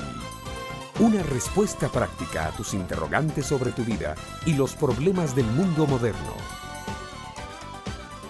Era joven y era bella bella suficiente para ganar un concurso de belleza entre 10.000 concursantes, joven con toda la frescura de la juventud, piadosa también, con una profunda fe, arraigada en sus costumbres, su mente, su corazón, la fibra íntima de su carácter. Ganó un concurso de belleza allá en los lejanos tiempos del imperio persa y por ganar el concurso fue elegida reina, reina consorte de Asuero, el poderoso emperador que reinó desde la India hasta Etiopía sobre 127 provincias. Fue elegida reina para reemplazar a Basti, la altiva, que había perdido su corona por desobedecer una orden del rey. Ayer hablaba de Basti y la exponía como modelo de altivez y dignidad femenina. Esta joven que vino para reemplazarla se llamaba Esther y era de sangre judía. Esther ocupó el lugar de Basti, tuvo un palacio propio, tuvo servidores y servidoras, tuvo gloria, nombradía, alabanzas, admiradores por doquier, y estaba destinada a vivir un momento estelar en su vida, un momento que había sido preparado para ella en los decretos insondables de la providencia divina y para el cual ella misma había sido preparada como mujer, como reina, como judía y como creyente en Jehová el único y solo Dios. Una intriga de palacio logró que el rey Asuero expidiera un decreto contra los judíos. Un ministro con alma de Felipe II, de Torquemada y de Hitler, fabricó una trama para hacer matar a todos los judíos que habitaban en el reino. En la matanza que sería general habría de caer, por supuesto, la reina Esther cuando se descubriera su origen racial. Fue en ese momento crucial, cuando hacía falta una persona, una sola persona capaz de presentarse ante el rey Asuero y hacerle ver la tremenda injusticia que se iba a cometer, que Esther, la joven y bella judía, vivió su momento estelar. Esther preparó un banquete para el rey e invitó también a Amán, el siniestro ministro causante de todo el complot. En mitad del banquete, con toda valentía, Esther dijo al rey que ella era judía y que Amán, allí comiendo y bebiendo con ellos, era el autor de la vil tramoya. Esther se jugó su cabeza y la ganó. Y con ella ganó también la vida de todos los judíos de Persia. Esther oró a Dios y ayunó tres días y así obtuvo la fuerza espiritual necesaria para jugar su papel y jugarlo magníficamente. Esther es un ejemplo de la fe triunfante y de la entrega firme y total a una causa justa y humana en el nombre de Dios. No hacen falta engaños, hipocresías o traiciones. La persona que al fin triunfa sabe enfrentar los peligros y no negocia su integridad. Esta fuerza para vivir y enfrentar la vida, el único que te la puede dar, se llama Jesús. Este fue Un Momento con Alberto Motesi. Escúchanos nuevamente por esta misma emisora. Educación que transforma. ¿Te quieres preparar mejor? Visita Facebook y busca Alberto Motesi University.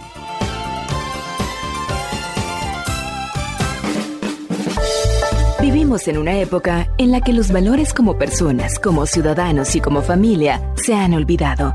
Como hijos, hermanos y padres, todos podemos dar motivación a fin de hacer de la nuestra una mejor sociedad. Motivación con Dairo Rubio Gamboa. Mary Ziegler y Bill Henrich fueron novios desde la secundaria. Su matrimonio duró 21 años y luego tomaron caminos separados. A pesar de su divorcio, Bill y Mary, ambos de 62 años, quedaron en buenos términos para hacer la vida más fácil a sus dos hijos.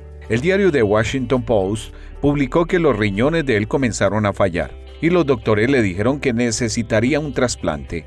Y aunque decenas de personas entre familia y amigos se apuntaron, solo una resultó compatible, Mary Ziegler. Ella nunca dudó en donarle su riñón a su expareja. Él y yo crecimos juntos y yo sabía que mis niños y nietos necesitan a su padre y abuelo en sus vidas. Más de cuatro décadas después que ellos contrajeran matrimonio, fueron directo al quirófano en la clínica Mayo en Minnesota para quitarle un riñón a Mary y ponérselo a su exmarido. Esta donación permitió a Henrich evitar años de diálisis esperando un riñón. Expresó que se considera un hombre afortunado y estuvo muy agradecido por la generosidad de su ex esposa. Para muchos este tipo de acción entre dos personas que se han divorciado parece sorprendente, aunque no tanto para quienes dejan el rencor y las diferencias a un lado. Yo diría que aún en situaciones extremas de necesidad es cuando se conoce el corazón generoso. Debemos reconocer que una separación afecta a todas las partes involucradas, y por el bien de esas mismas partes, el perdón debería sanar las heridas causadas. ¿Acaso has sufrido algo similar y no puedes perdonar a la otra parte? ¿Te gustaría ver a esa persona que antes amaste con ojos de compasión? Cuando amamos de verdad, sanamos. Y el apóstol Pablo en su carta a los Corintios les dice, el amor todo lo sufre, todo lo cree, todo lo espera, todo lo soporta. Somos Motivación a la Familia. Búscanos en las redes sociales. Motivación con Dairo Rubio Gamboa. Escríbenos a contacto arroba motivación a la familia En apoyo a la familia de América Latina. Pan dulce para la vida. Reflexiones con Carmen Reynoso. Si vamos a una librería, encontraremos un sinnúmero de libros con recetas para la familia feliz. Y la Biblia nos da una, una que no falla. Ama a Dios con todo tu corazón, con toda tu alma y con todas tus fuerzas. Y a tu prójimo, ¿quién es más próximos a nosotros que nuestra familia? Como a ti mismo. Si amamos a Dios sobre todo, tenemos amor para compartir con los nuestros y de Él recibimos sabiduría para enseñarles las lecciones más importantes de la vida. Al forjar su carácter con sencillez, honestidad y valores, les preparamos para que tengan éxito en la vida. Al vivir cada día con Dios, el Dios de todo poder y de toda misericordia, les mostramos el camino y les preparamos para la vida eterna. ¿Quieres más consejos para una familia feliz? Lee tu Biblia, sola para alimentarte, con tus hijos para que los hagas sabios. Lámpares a mis pies tu palabra y lumbrera mi camino. Pruébalo. Pan dulce para la vida. Reflexiones con Carmen Reynoso. Estás escuchando Tiempo devocional, un tiempo de intimidad con Dios. Sobre todo, tu majestad inigualable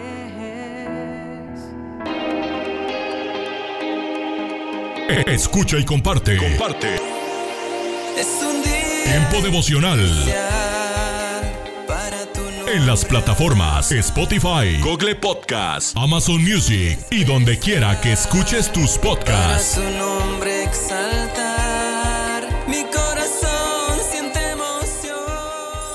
Casa de Oración Santa Fe te invita a sus reuniones. Miércoles 8 pm, domingos 8 am y 11 am.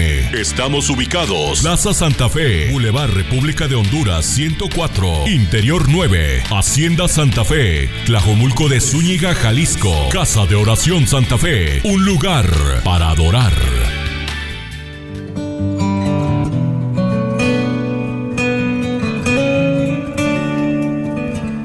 Éxodo capítulo 15, versículos 1 y 2. Cantaré al Señor porque ha triunfado gloriosamente. Arrojó al mar, al caballo y al jinete. El Señor es mi fuerza y mi canción. Él me ha dado la victoria. Él es mi Dios y lo alabaré. Es el Dios de mi Padre y lo exaltaré.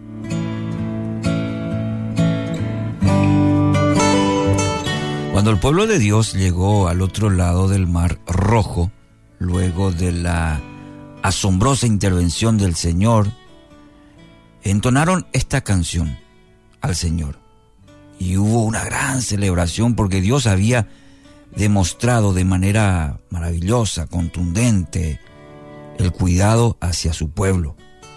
No solamente había neutralizado la amenaza que representaba la soberbia de aquel faraón, sino que todo el ejército egipcio había sido destruido cuando las aguas del mar rojo se, se desplomaron sobre ellos. Y bueno, no requerimos de mucha creatividad para imaginar el espíritu de absoluta euforia que pre- predominaba en el campamento de los israelitas. eh, imaginarse esa escena. El relato nos dice que la profetisa Miriam, hermana de Aarón, tomó una pandereta, se puso al frente y todas las mujeres la siguieron danzando y tocando sus panderetas. Está en el versículo 20, eso, del capítulo 15. Suponemos que esta celebración se prolongó quizás hasta altas horas de la madrugada o incluso a lo largo de varios días. ¿Por qué? Israel finalmente se había librado del yugo de la esclavitud. Y sí, seguramente la celebración fue tan grande, ¿verdad? Que duró probablemente varios días. Tomemos un momento para rebobinar, ir un poquito hacia atrás en cuanto a la historia y observemos a los israelitas antes, antes de que se abriera el mar rojo. Cuando llegaron a orillas del mar se, se dieron cuenta que no tenían forma de avanzar. De pronto aparecieron las tropas del faraón y los israelitas, bueno, no tardaron en reaccionar. ¿Cómo fue esa reacción? Un capítulo antes, Éxodo 14, versículos 11 y 12. Y escuche ahora la manera que reaccionaron cuando se encontraron, diríamos, atrapados. ¿Por qué nos trajiste aquí a morir en el desierto? Le preguntaron a Moisés. ¿Acaso no había suficientes tumbas para nosotros en Egipto? ¿Qué nos has hecho? ¿Por qué nos obligaste a salir de Egipto? ¿No te dijimos que esto pasaría cuando aún estábamos en Egipto? Te dijimos, déjanos en paz, déjanos seguir siendo esclavos de los egipcios. Es mejor ser un esclavo en Egipto que un cadáver en el desierto. ¡Wow! ¡Qué dramática! Eh, y es la diferencia de esta escena con la que iniciamos nuestra reflexión de hoy, los eufóricos festejos que ocurrieron del otro lado del Mar Rojo. Pareciera que nos encontramos frente a dos grupos de personas, ¿verdad? Completamente diferentes. No, son las mismas personas, uno antes y otro después. Y es la triste verdad. Se trata del mismo pueblo. Usemos un poquito la creatividad nuevamente e imaginarnos que las letras del texto de hoy lo con que iniciamos, Éxodo, Éxodo 15, 1 y 2, si este cántico la hubieran entonado antes de cruzar el Mar Rojo, es decir, no habían visto la extraordinaria intervención de Dios a su favor, pero poseían la fe, la convicción de que el Señor no los iba a abandonar, que se entregaron a adorarle sin reservas antes de que Él abriera el mar rojo. Es difícil, es difícil imaginarse esta situación, ¿verdad? Eh, personas celebrando la victoria de Dios antes de que se las haya otorgado, antes de ver el milagro. No obstante, mi querido oyente, es el camino que recorren los verdaderos gigantes de la fe celebran por anticipado, celebran por anticipado los triunfos que el Señor les va a conceder. Esta es la expresión más pura de un corazón que confía plenamente en el Señor. Es la expresión de la verdadera fe. No adora, como, como diría una persona, no adora con el periódico del lunes en la mano eso lo podemos hacer todos.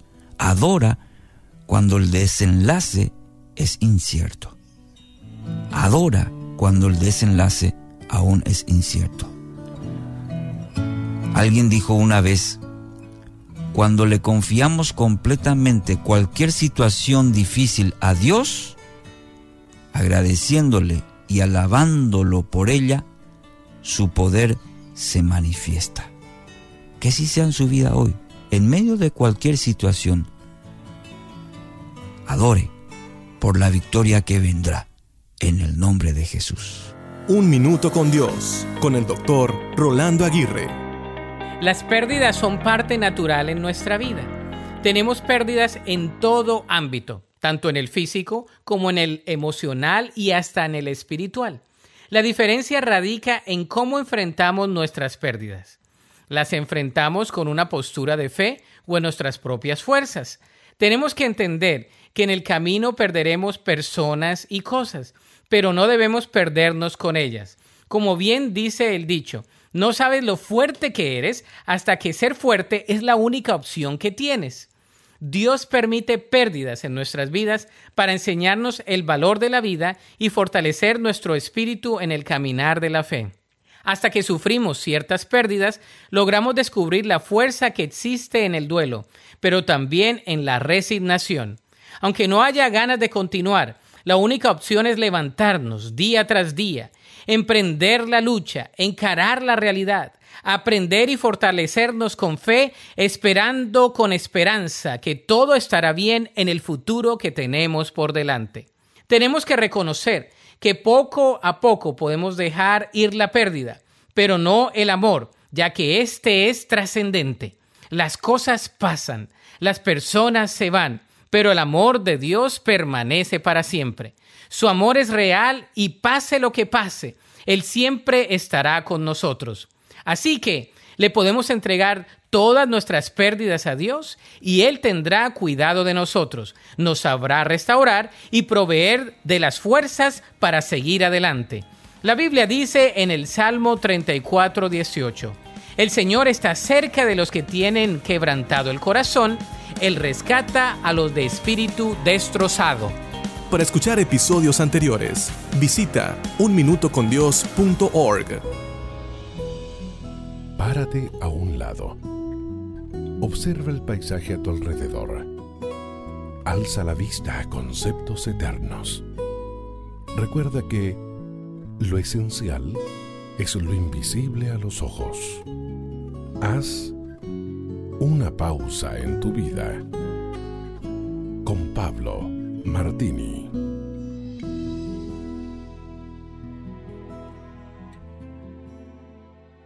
El poeta español Antonio Machado expresó en uno de sus versos, Hoy puede ser un gran día difícil de recuperar. Un espécimen único, no lo dejes escapar. Hoy puede ser un gran día duro con él. En palabras más profundas y más perfectas, la Biblia destaca lo que el mismo Jesús cantó en la letra de un himno en la última cena la noche que fue entregado, arrestado injustamente y torturado. Este es el día que hizo Jehová, dijo él, nos gozaremos y alegraremos en él. Salmo 118. Hoy no tengo un buen día. Por una situación inesperada e incomprensible, sentimientos de confusión, injusticia, celos, envidia e ira intentan controlar mi corazón y mente. Y lo están logrando, ¿eh? Linda receta, ¿no? Es ese campo de batalla donde combaten mis más nocivas pasiones que describe tan acertadamente Santiago en su magistral epístola, capítulo 4, versículo 1.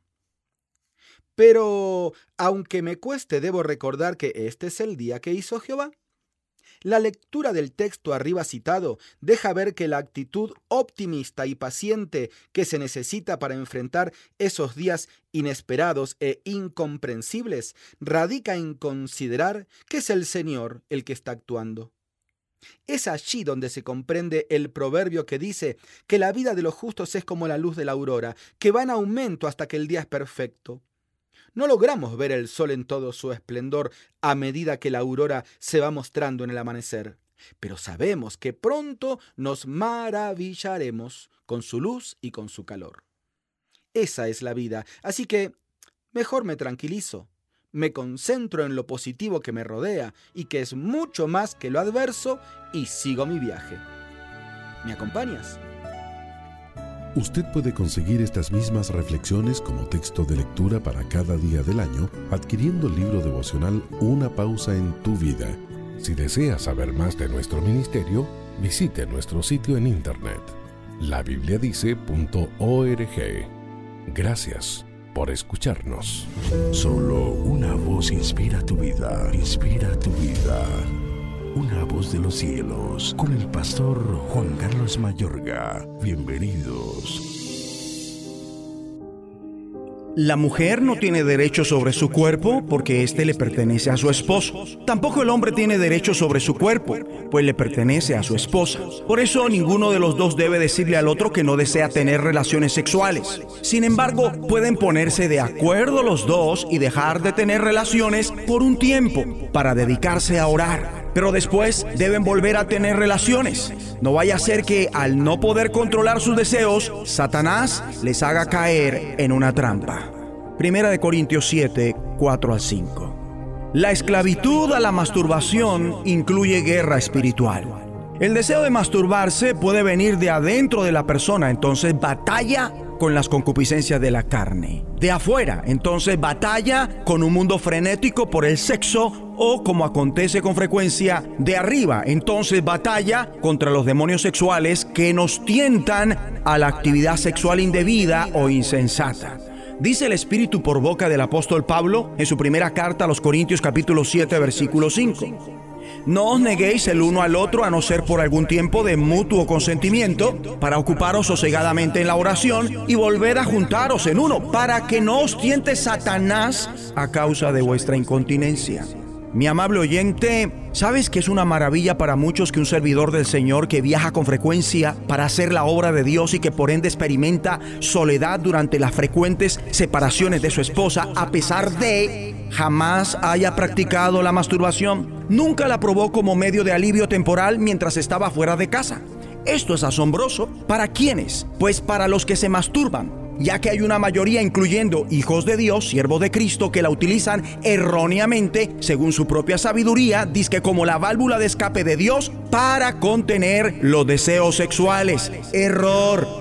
Creer este error y ponerlo por obra, pese a que aparentemente te proporciona algo de alivio, en realidad te hará sentirte más inseguro. Y muy seguramente en los momentos más inoportunos, cuando estés orando y leyendo la Biblia, sirviendo, predicando, te cruzarán por la mente las imágenes de tu actividad sexual narcisista y sentirás que debes dejar de masturbarte y aunque puede que dejes de hacerlo durante algún tiempo, después el deseo volverá más fuerte que nunca, ya que así no se regula la incontinencia sexual. En vez de disminuir tus deseos sexuales, adquiriste un hábito que los incrementa. Y no sería para nada raro que una noche mientras estás en la cama te sobrevenga el deseo con una intensidad mucho mayor de la que has conocido nunca y de repente te des cuenta de que una presencia maligna está en tu habitación. Y solo para que empieces a aprender sobre la dimensión demoníaca de la guerra espiritual. Satanás sí que sabe aprovechar oportunidades como estas. Así que mi amigo y amiga, quiero que tengas presente la siguiente porción bíblica en Santiago capítulo 4 versículos 7 y 8 que dice, Someteos pues a Dios, resistid al diablo y huirá de vosotros, acercaos a Dios y Él se acercará a vosotros. Por esta sabiduría divina, si nunca lo habías hecho o habías dejado de hacerlo, tú debes someter otra vez al Señor tu sexualidad y tus órganos sexuales, incluyendo tu mente, tus emociones y tu voluntad a lo que Dios quiere. Una vez lo hagas, podrás resistir al diablo y a sus demonios sexuales en voz alta. Ocupa tu lugar con Cristo en el trono, sobre todos los principados y las potestades del mal, y proclama tu victoria por medio de aquel que ha derrotado a Satanás y a sus espíritus malos en la cruz, y verás que pocos minutos después esa presencia maligna desaparecerá y tu incontrolable pasión sexual quedará dominada. Para ahora sí, acercarte al Señor con alabanza, adoración y acción de gracias, y Dios, como ha prometido, se acercará también a ti, no volverás a masturbarte, nunca más volverás a hacerlo, y continuarás por la gracia divina cumpliendo con los propósitos de Dios sin el problema de la masturbación, sin ni siquiera sentir tentaciones fuertes para volver a practicarla. Mi amable oyente, ¿por qué exponernos a ser esclavizados por la masturbación cuando la libertad en Cristo es nuestra? Oremos en alta voz. Dios Padre, ayúdanos a dominar los deseos internos de masturbarse, para nunca hacerlo, ni hacerlo más, en el nombre de Jesucristo. La voz de los cielos, escúchanos, será de bendición para tu vida. De bendición para tu vida. Estos son los proverbios de Salomón, hijo de David. Día 15, capítulo 15. La respuesta amable calma el enojo. La respuesta grosera lo enciende más. Cuando los sabios hablan, comparten sus conocimientos. Cuando los tontos hablan, solo dicen tonterías. Dios está en todas partes y vigila a buenos y a malos. Las palabras que brindan consuelo son la mejor medicina. Las palabras dichas con mala intención son causa de mucha tristeza. El que es tonto no acepta que su padre lo corrija, pero el que es sabio acepta la corrección. A la familia del hombre honrado nunca le falta nada. Al malvado sus ganancias le traen grandes problemas. Cuando los sabios hablan, comparten su conocimiento. Los ignorantes no hacen esto ni con el pensamiento. A Dios no le agradan las ofrendas de los malvados, pero recibe con agrado las oraciones de la gente buena. A Dios no le agrada la conducta de los malvados, pero les muestra su amor a los que aman la justicia. Un buen castigo merece quien muestra mala conducta. Hasta merece la muerte quien no acepta ser corregido. Para Dios no están ocultos la tumba ni la muerte, ni tampoco nuestros pensamientos. Al malcriado no le gusta que nadie lo corrija, ni se junta con los sabios. La tristeza y la alegría se reflejan en la cara. Los que aman el conocimiento siempre buscan aprender más, pero los ignorantes hablan y solo dicen tonterías. Para el que anda triste, todos los días son malos, pero el que anda feliz, todos los días son alegres. Más vale ser pobre y obedecer a Dios que ser rico y vivir en problemas. Las verduras son mejores que la carne cuando se comen con amor. Quien fácilmente se enoja, fácilmente entra en pleito. Quien mantiene la calma, mantiene la paz. Qué difícil es la vida para el que es perezoso. Y qué fácil es la vida para la persona honrada. El hijo sabio alegra a sus padres. El hijo tonto los avergüenza. El tonto encuentra muy graciosa su falta de inteligencia. El que es inteligente corrige su conducta. Ningún proyecto prospera si no hay buena dirección los proyectos que alcanzan el éxito son los que están bien dirigidos. Es muy bueno dar buenas respuestas, pero responder a tiempo es aún mejor. Los sabios van rumbo al cielo, los tontos rumbo a la muerte. Dios derriba la casa del orgulloso, pero protege los terrenos de las viudas. Dios no soporta los planes malvados, pero le agradan las palabras amables. El que siempre quiere tener más, hace daño a su familia. Pero el que no vende su honradez a causa del dinero, tendrá una larga vida. El bueno piensa antes de responder. El malvado habla y deja ver su maldad. Dios se aparta de los malvados pero escucha la oración de los buenos. Una mirada amistosa alegra el corazón.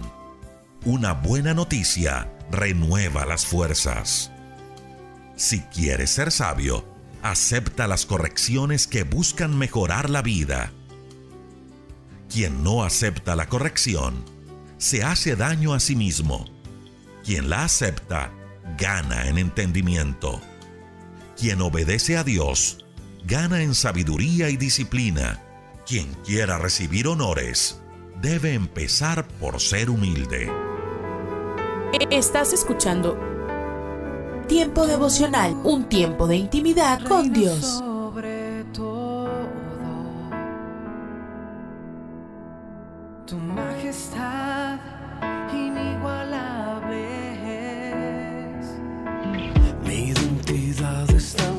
Escucha y comparte. Comparte. Mi salvación en Tiempo devocional. En las plataformas Spotify, Google Podcast, Amazon Music y donde quiera que escuches tus podcasts. Dios me has escogido, Casa de Oración Santa Fe te invita a sus reuniones. Miércoles 8 pm, domingos 8 am y 11 am. Estamos ubicados. Plaza Santa Fe, Boulevard República de Honduras 104, Interior 9, Hacienda Santa Fe, Tlajomulco de Zúñiga, Jalisco. Casa de Oración Santa Fe, un lugar para adorar.